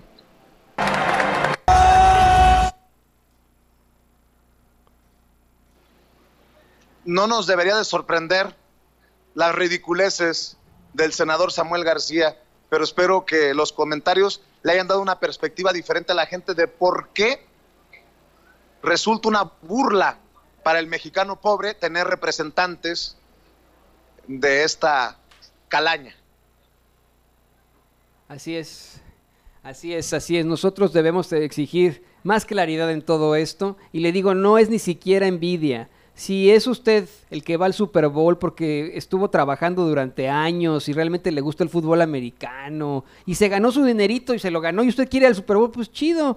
Pero ¿cómo un político que se supone gana menos que el presidente, cómo consigue ir a los primeros lugares ahí del Super Bowl? O sea, no, no se vale.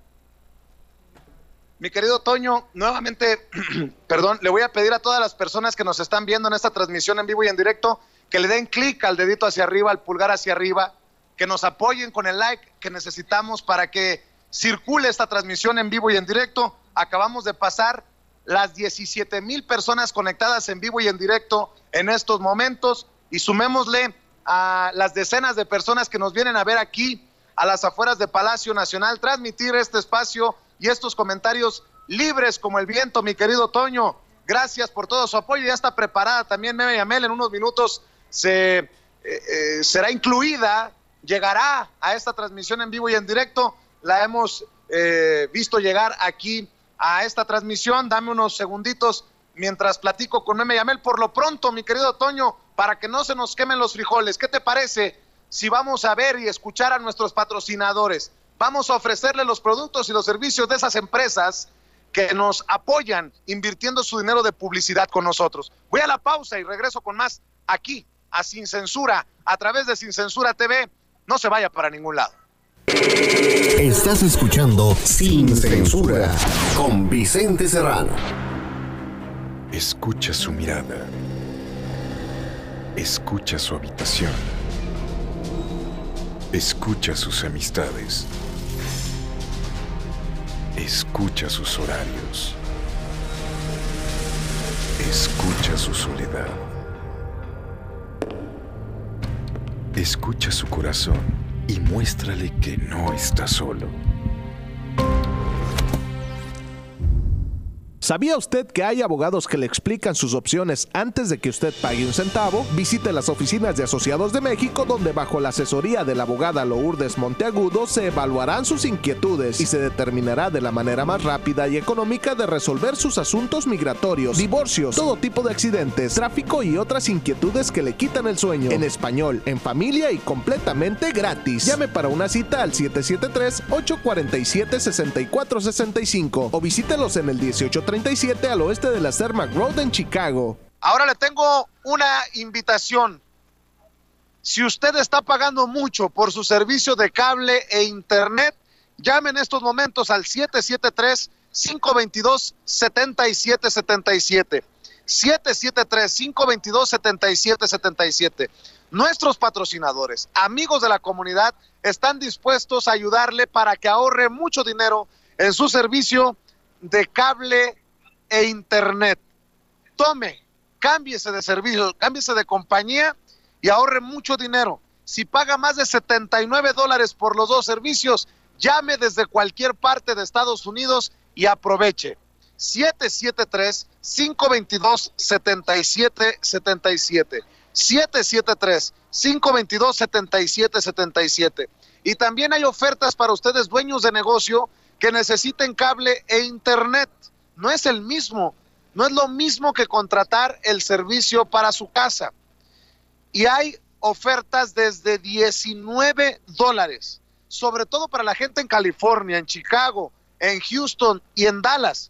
Llame para que reciba todos los detalles al 773-522-7777. 773-522-7777. Las noticias como son, sin censura. Esta es una oferta para la gente en California, exclusivamente para usted en California. Si tiene los servicios de cable e internet, con Time Warner o Spectrum y está pagando una barbaridad, llame al 773-522-3333. Hay precios que no se puede perder. Empiezan desde 35 dólares al mes por el internet y por el combo cable e internet desde los 65 dólares al mes. Usted puede pagar por el año adelantado, mes por mes. Insisto, este es un anuncio para la gente que está en California. 773-522-3333. 773-522-3333. Pero marque ya para que no siga pagando esa barbaridad que está pagando por cable e internet. La nueva era en medios. Sin censura. Los malvivientes están rondando nuestros barrios. La inseguridad no solamente es un problema en México, sino también en muchas partes de Estados Unidos. Por eso yo le pido que considere un sistema de seguridad, de protección, con alarma automática directamente a la estación de policía más cercana. Llame para que le den todos los detalles. Le instalan en cualquier parte de Estados Unidos. 773-522-3333. 773-522-3333. Pregunte por los sensores para inundaciones e incendios. Hay sensores para puertas o ventanas. Marque para todos los detalles y proteja usted, su familia y sus propiedades, porque lo merecen. 773-522-3333. 773-522-3333. Mamá, muchas gracias por el carro que tú y papá me ayudaron a comprar. Ya mero le va a tocar su primer servicio. De nada, hija. A tu papá y a mí nos interesa tu seguridad. Y hablando del servicio de tu carro, deberías de llevarlo a Tecnicentro Automotriz, en la calle 26. ¿A la 26? Tú más que nadie sabes lo que papá sufrió al llevar su carro con mecánicos que se dicen ser de la raza. Yo estoy pensando llevarlo al dealer. Mija, ¿cómo crees que solucionó tu papá los problemas con los mecánicos? En ese taller siguen dándole mantenimiento a nuestros carros. Soy tu mamá y no te daría un mal consejo. Tienes razón, mamá. ¿Y dónde está Tecnicentro Automotriz o a dónde les llamo? Mira, ellos están en el 3017 al oeste de la calle 26. Les puedes llamar al 773-579-0118 o imprime sus cupones y ofertas en tecnicentroauto.com. Y no se te olvide darle un like en Facebook. Bienvenidos a la Zapatería Linda, la mejor zapatería en la calle 26 para toda la familia. Tenemos unos súper descuentos en uh, zapatos y botas de trabajo de la marca Caterpillar, eh, desde empezando 69.99 a 79, 89 y 99, 99. Aparte del resto de otras que tenemos que son botas de casquillo y sin casquillo a prueba de agua. También tenemos la marca Timberland, la Red Wing, la Rocky, que es la bota más insulada para la gente que trabaja fuera en el frío. Y todos los uh, otros zapatos de trabajo que utilizamos en, la, en los restaurantes con suelas antideslizantes.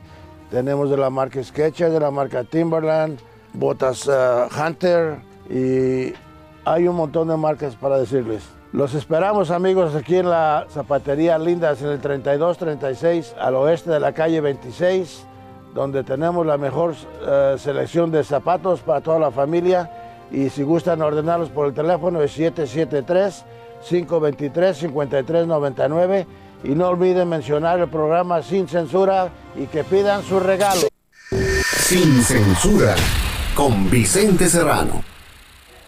Bueno, eh, ya llegó Meme Yamel. Buenos días. Muy, muy buenos días. Muy buenos días, Vicente. Estoy muy triste, Yo también. Estuve llorando todo el fin de semana. pero no por lo que creen mal pensados. Es que se, se van a divorciar o ya se divorciaron. No, se divorciaron en el 2019. Ah, cabrón, ¿y por qué no nos enteramos nunca? No, es que así dijimos, pero ellos dijeron que no es cierto. Ah, se divorciaron. La señora que merece abundancia. y Ella el cree merecer abundancia. ¿Eh? ¿Y el señor que se la dio? Sin albur. Aunque también. Pero no, ya. Meme, yo me reí porque. bueno. Ya, el que no cae resbala en este espacio. A ver, se divorcian Javier Duarte, el exgobernador corrupto priista de Veracruz, y, que, y Karime Macías, la señora que se anda dando la vida por Londres. Exactamente. Y se divorciaron en el 2019. Fue un acuerdo que sale cuando empieza cuando empezamos a cuestionar a Karime que estaba en Londres viviendo una vida de lujos y que dice Javier Duarte, no, si yo les mando 180 mil pesos, viven austeramente con 180 mil pesos. Y bueno, aquí ya se empezaron a reír, lo mismo hicimos nosotros, dijeron, no, bueno, si vivir austeramente con 180 mil pesos al mes es, pues, es austero, no me imagino en qué escala de la pobreza estamos nosotros, pero lo importante acá es el cúmulo de mentiras que se echan. Porque en su momento, cuando se empieza a hablar del acuerdo de divorcio, lo primero que salen a decir los, los abogados es que no es cierto, que ellos estaban muy bien, que no pasaba nada, que nada más Karime pues estaba en Londres con los hijos y bla, ¿no? Luego viene la orden de extradición, luego viene que si la investigan, luego viene Javier Duarte y así siguen la- el hilo de historias y ya hoy por hoy conocemos que efectivamente se divorciaron en el 2019 y que estos 180 mil pesos austerísimos son la pensión alimenticia que manda Javier Duarte. Ojo, ¿Cómo es que Javier Duarte le puede mandar esa lana a Karime Macías si se supone que todavía están los bienes o estaban en su momento los bienes este, ¿Congelados? congelados? Pues porque puso en garantía una propiedad en Veracruz que según compró antes de que fuera gobernador. Ah, según, acuérdense que también parte de la historia entre, entre Karime y Javier es que ellos nunca compraron propiedades cuando estaban casados. Oye, pero a ver, ¿cómo que el pobrecito, pobrecito de Javier Duarte, nótese mi sarcasmo, es víctima de esta vieja, perdón, de esta señora eh, arribista que le saca 180 mil pesos por la manutención de sus hijos? ¿Qué no puede? ¿Está viendo la tragedia de don Javier Duarte? ¿Qué no puede ayudarle su papá? Me refiero al papá de Karim Macías, que se sacó la lotería, le pegó al gordo en Veracruz. que Está peor que Cuna de Lobos y estos libretos de las novelas mexicanas. ¿eh? ¿Qué, ¿Qué personaje sería Karime Macías? Catarina Krill. Sí, seguro, sin duda, sin dudarlo. Y es que, ojo, es importante decirlo, la, la familia de Karime Macías fue de las más beneficiadas del gobierno de Javier Duarte. Ni siquiera la familia de Javier Duarte. Eran los de Karime Macías, que si la hermana, que si la prima, que si el papá, toda la familia de Karime Macías tuvo o estuvo involucrada en algún cargo en el gobierno del estado de Veracruz. Abogados que son testigos de este proceso han dicho una y otra vez que era Karime Macías la que decía para dónde, para arriba y para abajo. Ponen a Javier Duarte como un títere de una Karime Macías. Y aquí nos dicen, es el títere de Karime Macías. Entonces, volvemos al punto. ¿Por qué no estamos viendo acelerar el proceso en contra de Karime Macías? Porque sí está muy padre, ¿no? El merezco abundancia y que se la hayan dado y que ahora ya viva con 180 mil pesos al mes, que son producto de la pensión hacia sus hijos. Y no, qué bueno que los papás les den pensiones a sus hijos, qué buena onda, pero estamos hablando de los corruptos, o sea, los hijos que culpa, las criaturas al final del día, pero los padres cometieron delitos y los bienes de los padres. Presuntamente. Ay, presuntamente. Bueno, y los bienes de estos padres corruptos deberían de estar siendo confiscados por el Estado. Me extraña esta propiedad propiedad con la que Javier Duarte pone en garantía para asegurar la pensión hacia sus hijos. Si hacemos cuentas, de aquí a que los hijos ya tengan, o sea, dejen de recibir la pensión porque ya son adultos responsables y se pueden mantener solos, Javier Duarte se va a gastar cuarenta y tantos millones de pesos nada más en la manutención de sus hijos. Y ahora no me digan que no tiene dinero y no me digan que no tiene nada, porque todavía le está pagando a dos despachos de abogados. Karime Macías sigue pagando sus despachos de abogados, vive en Londres. De que tienen dinero, tienen dinero. De que hay lana, hay lana. Entonces, volvemos al punto inicial de todo esto. Ya se divorciaron, que Dios los bendiga y que hagan de quien su vida papalote. las obras y los telemontajes están muy chidos aquí en México. Pero la pregunta que nos hacemos todos los mexicanos es, ¿y como para cuándo la justicia, pa? Bueno, pues ahí que quede como punzante la pregunta, ¿no? En la conciencia. ¿Qué te parece si cerramos en un rato con más eh, comentarios? Claro que sí. ¿Más noticias? Órale. Mi querida Meme Yamel, aquí en Sin Censura con un servidor Vicente Serrano. Y mi querido Toño, antes de presentar a Eric Gutiérrez, nuestro amigo de Sin Línea MX, tenemos que comentar esto tú y yo. Híjole, a ver cómo, cómo lo planteo.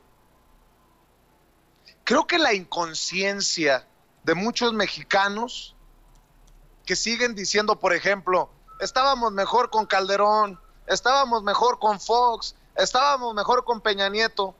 Ese estilo de, de falta de conciencia no se limita a nuestras fronteras.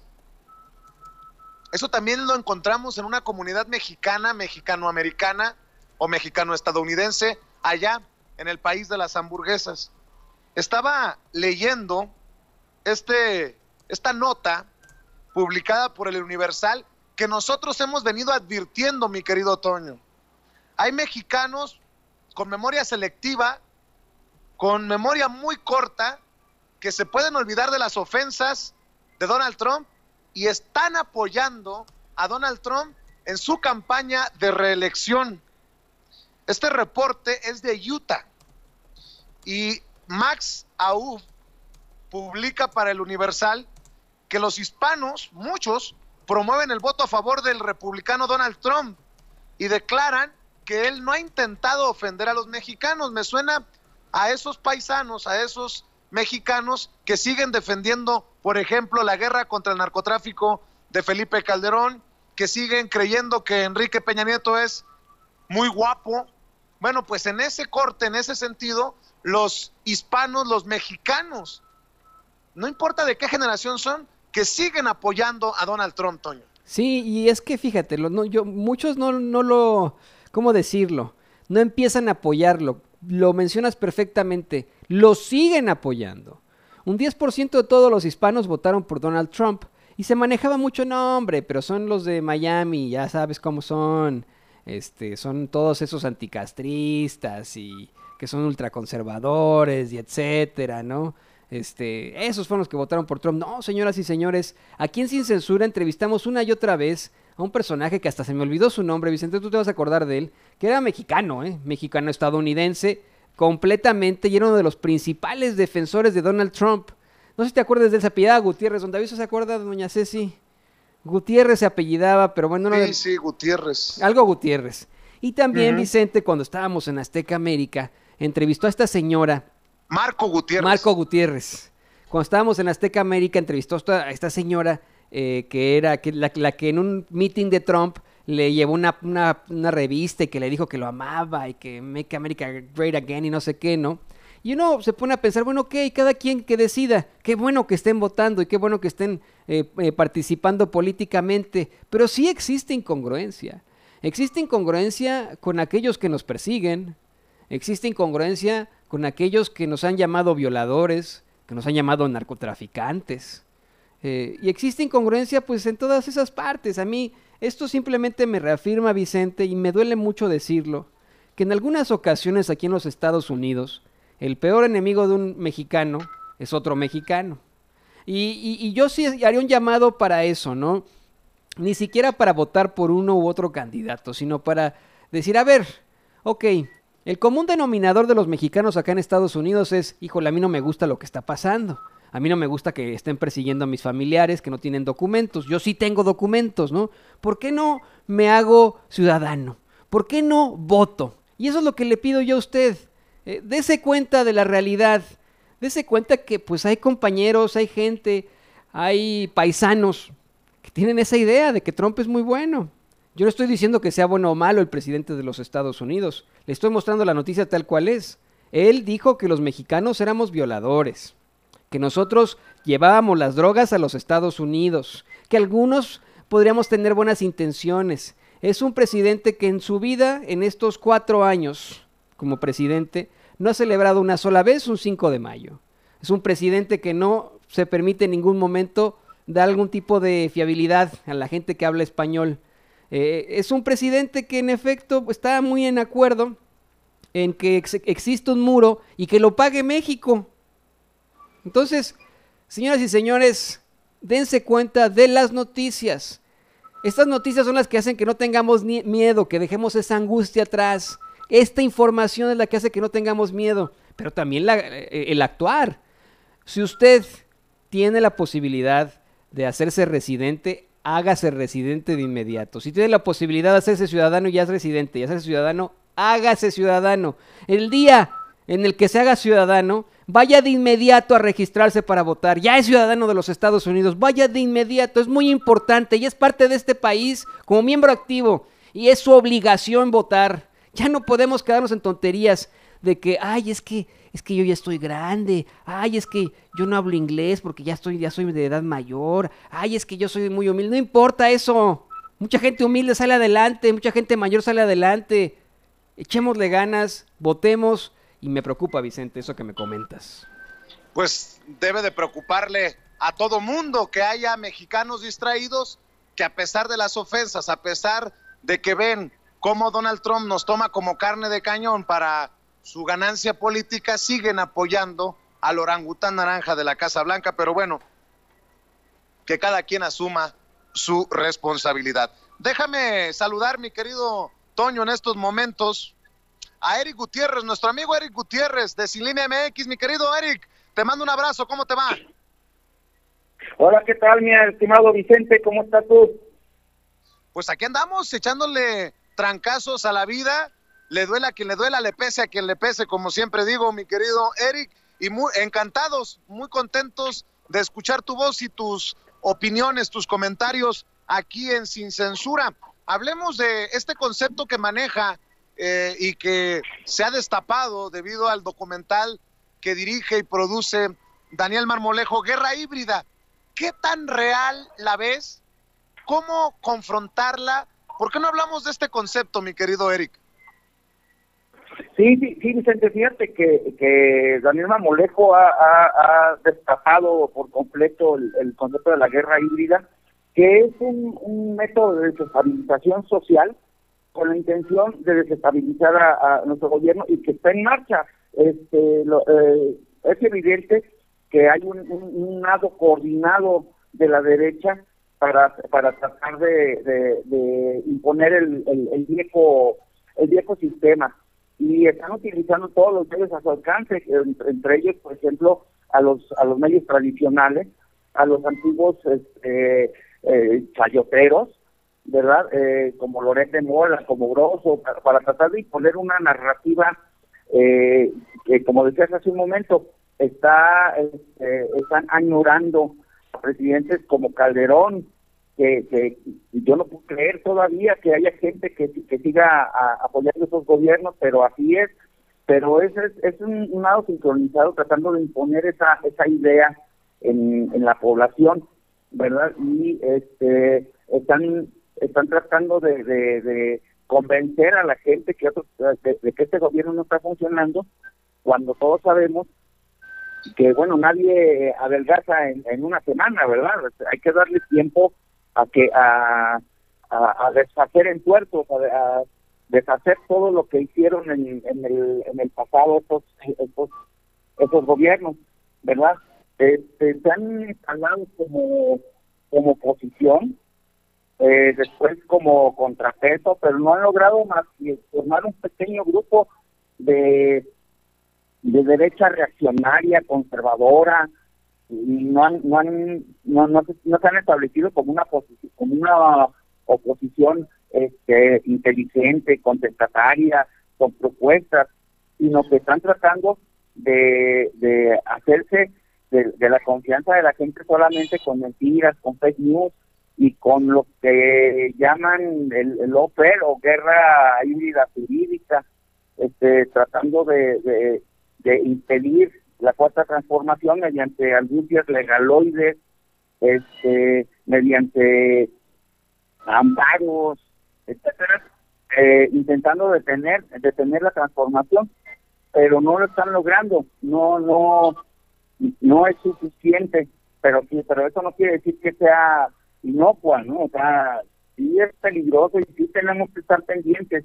Algunos de nuestros de nuestros amigos de, de- de- que apoyan a la cuarta transformación son de la opinión de que deberíamos este, nulificarlos eh, mediante eh, ignorarlos, mediante eh, no contestarles, etcétera. Pero yo pienso que, que eso no los nulifica, que eso lo- los deja sin contestación, los deja, los deja, les, les deja el campo libre. Yo pienso que, que debemos eh, eh, contestarles, des- deshacer sus falacias, contestarles sus noticias falsas, de tal forma Oye. que no se imprima en la sociedad esa esa nueva narrativa que están tratando de imponer eh, con, con la idea de que de que de, de que su idea de, de- de la guerra híbrida no progrese Daniel Momolejo y, y, y otras personalidades lo, lo, lo expresan muy bien en el documental verdad de guerra híbrida que a todos les recomiendo que, que, lo vean porque es, este, es importante que todos estemos pendientes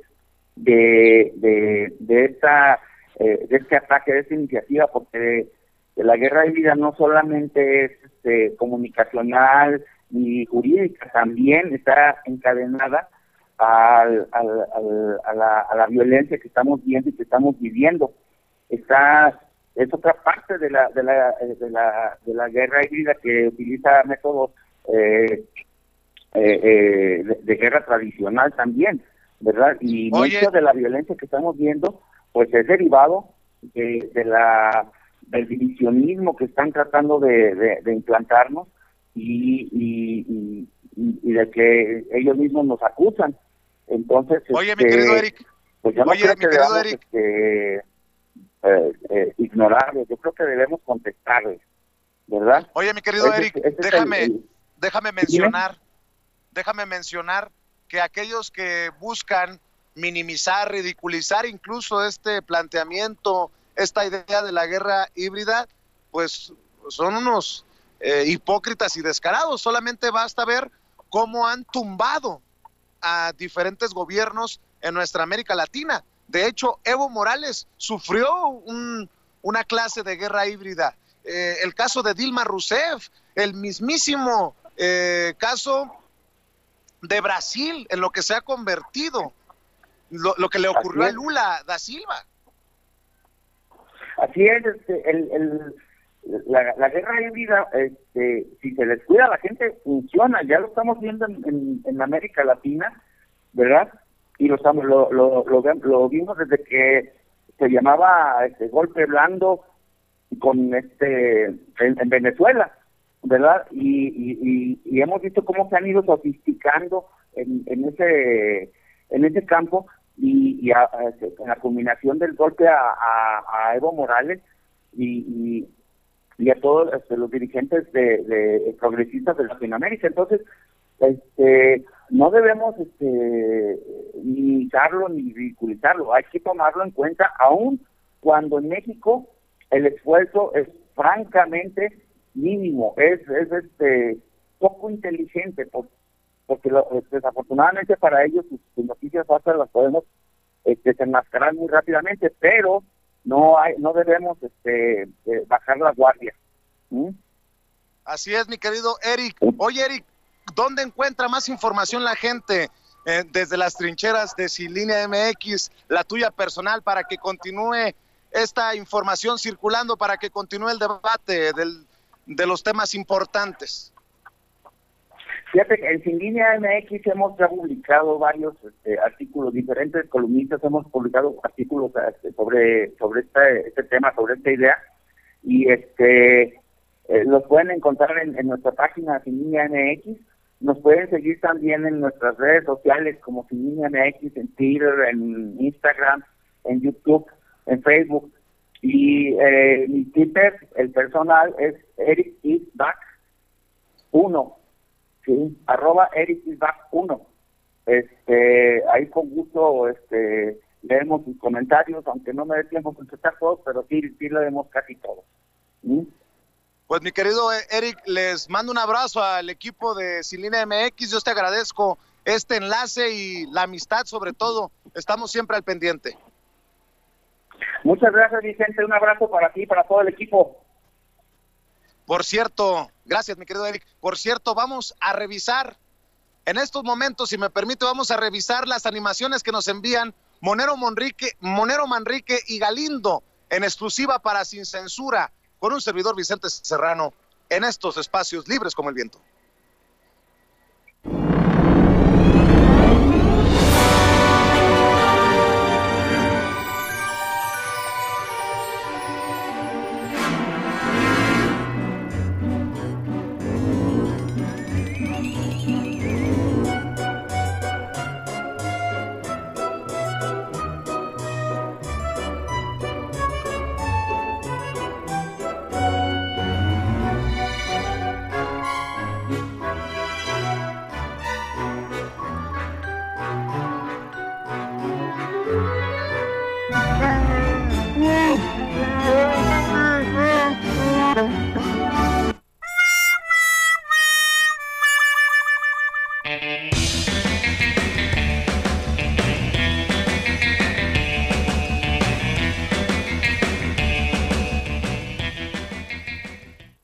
Mi querido Toño, estamos en la recta final, estamos a punto de despedir este espacio libre como el viento por el día de hoy, agradeciendo a las miles de personas que se conectan para vernos, para escucharnos hablar sin pelos en la lengua, sin censura. Sí, Vicente, y quiero decirle rápidamente a la gente que el avión de Air Canada aterrizó con bien, eh, no se reportan heridos, hubo, estuvieron circulando por ahí algunos videos eh, que generaban mucho pánico, pero también había un señor que sí estaba publicando videos reales en, el que mostraba que pues, no estaba pasando nada malo adentro de la cabina, adentro de donde, estaba, donde estaban los, los pasajeros. Aterriza con bien, no hay heridos, una buena noticia para despedirnos. Así es, mi querido Toño, por lo pronto, a nombre del equipo que comanda Toño allá en Chicago, a Ceci Vega, Don David, eh, el propio Toño Ruiz, a nombre de los que formamos parte del equipo acá en México, Gunter Castillo, Rafa Herrera, Meme Yamel y todos, todos los que usted ve y no ve, pero que hacen posible esta transmisión. Muchas gracias. Estamos al pendiente y nos vemos en la noche de 8 a 10 para seguir hablando sin pelos en la lengua, sin censura. Como los chayoteros no se atreven, no les interesa, no les conviene porque no van a morder la mano que les da de tragar. Muchas gracias, buenas tardes. Hasta aquí las noticias con Vicente Serrano. Usted tiene una cita con nosotros en el próximo programa. Hasta la próxima.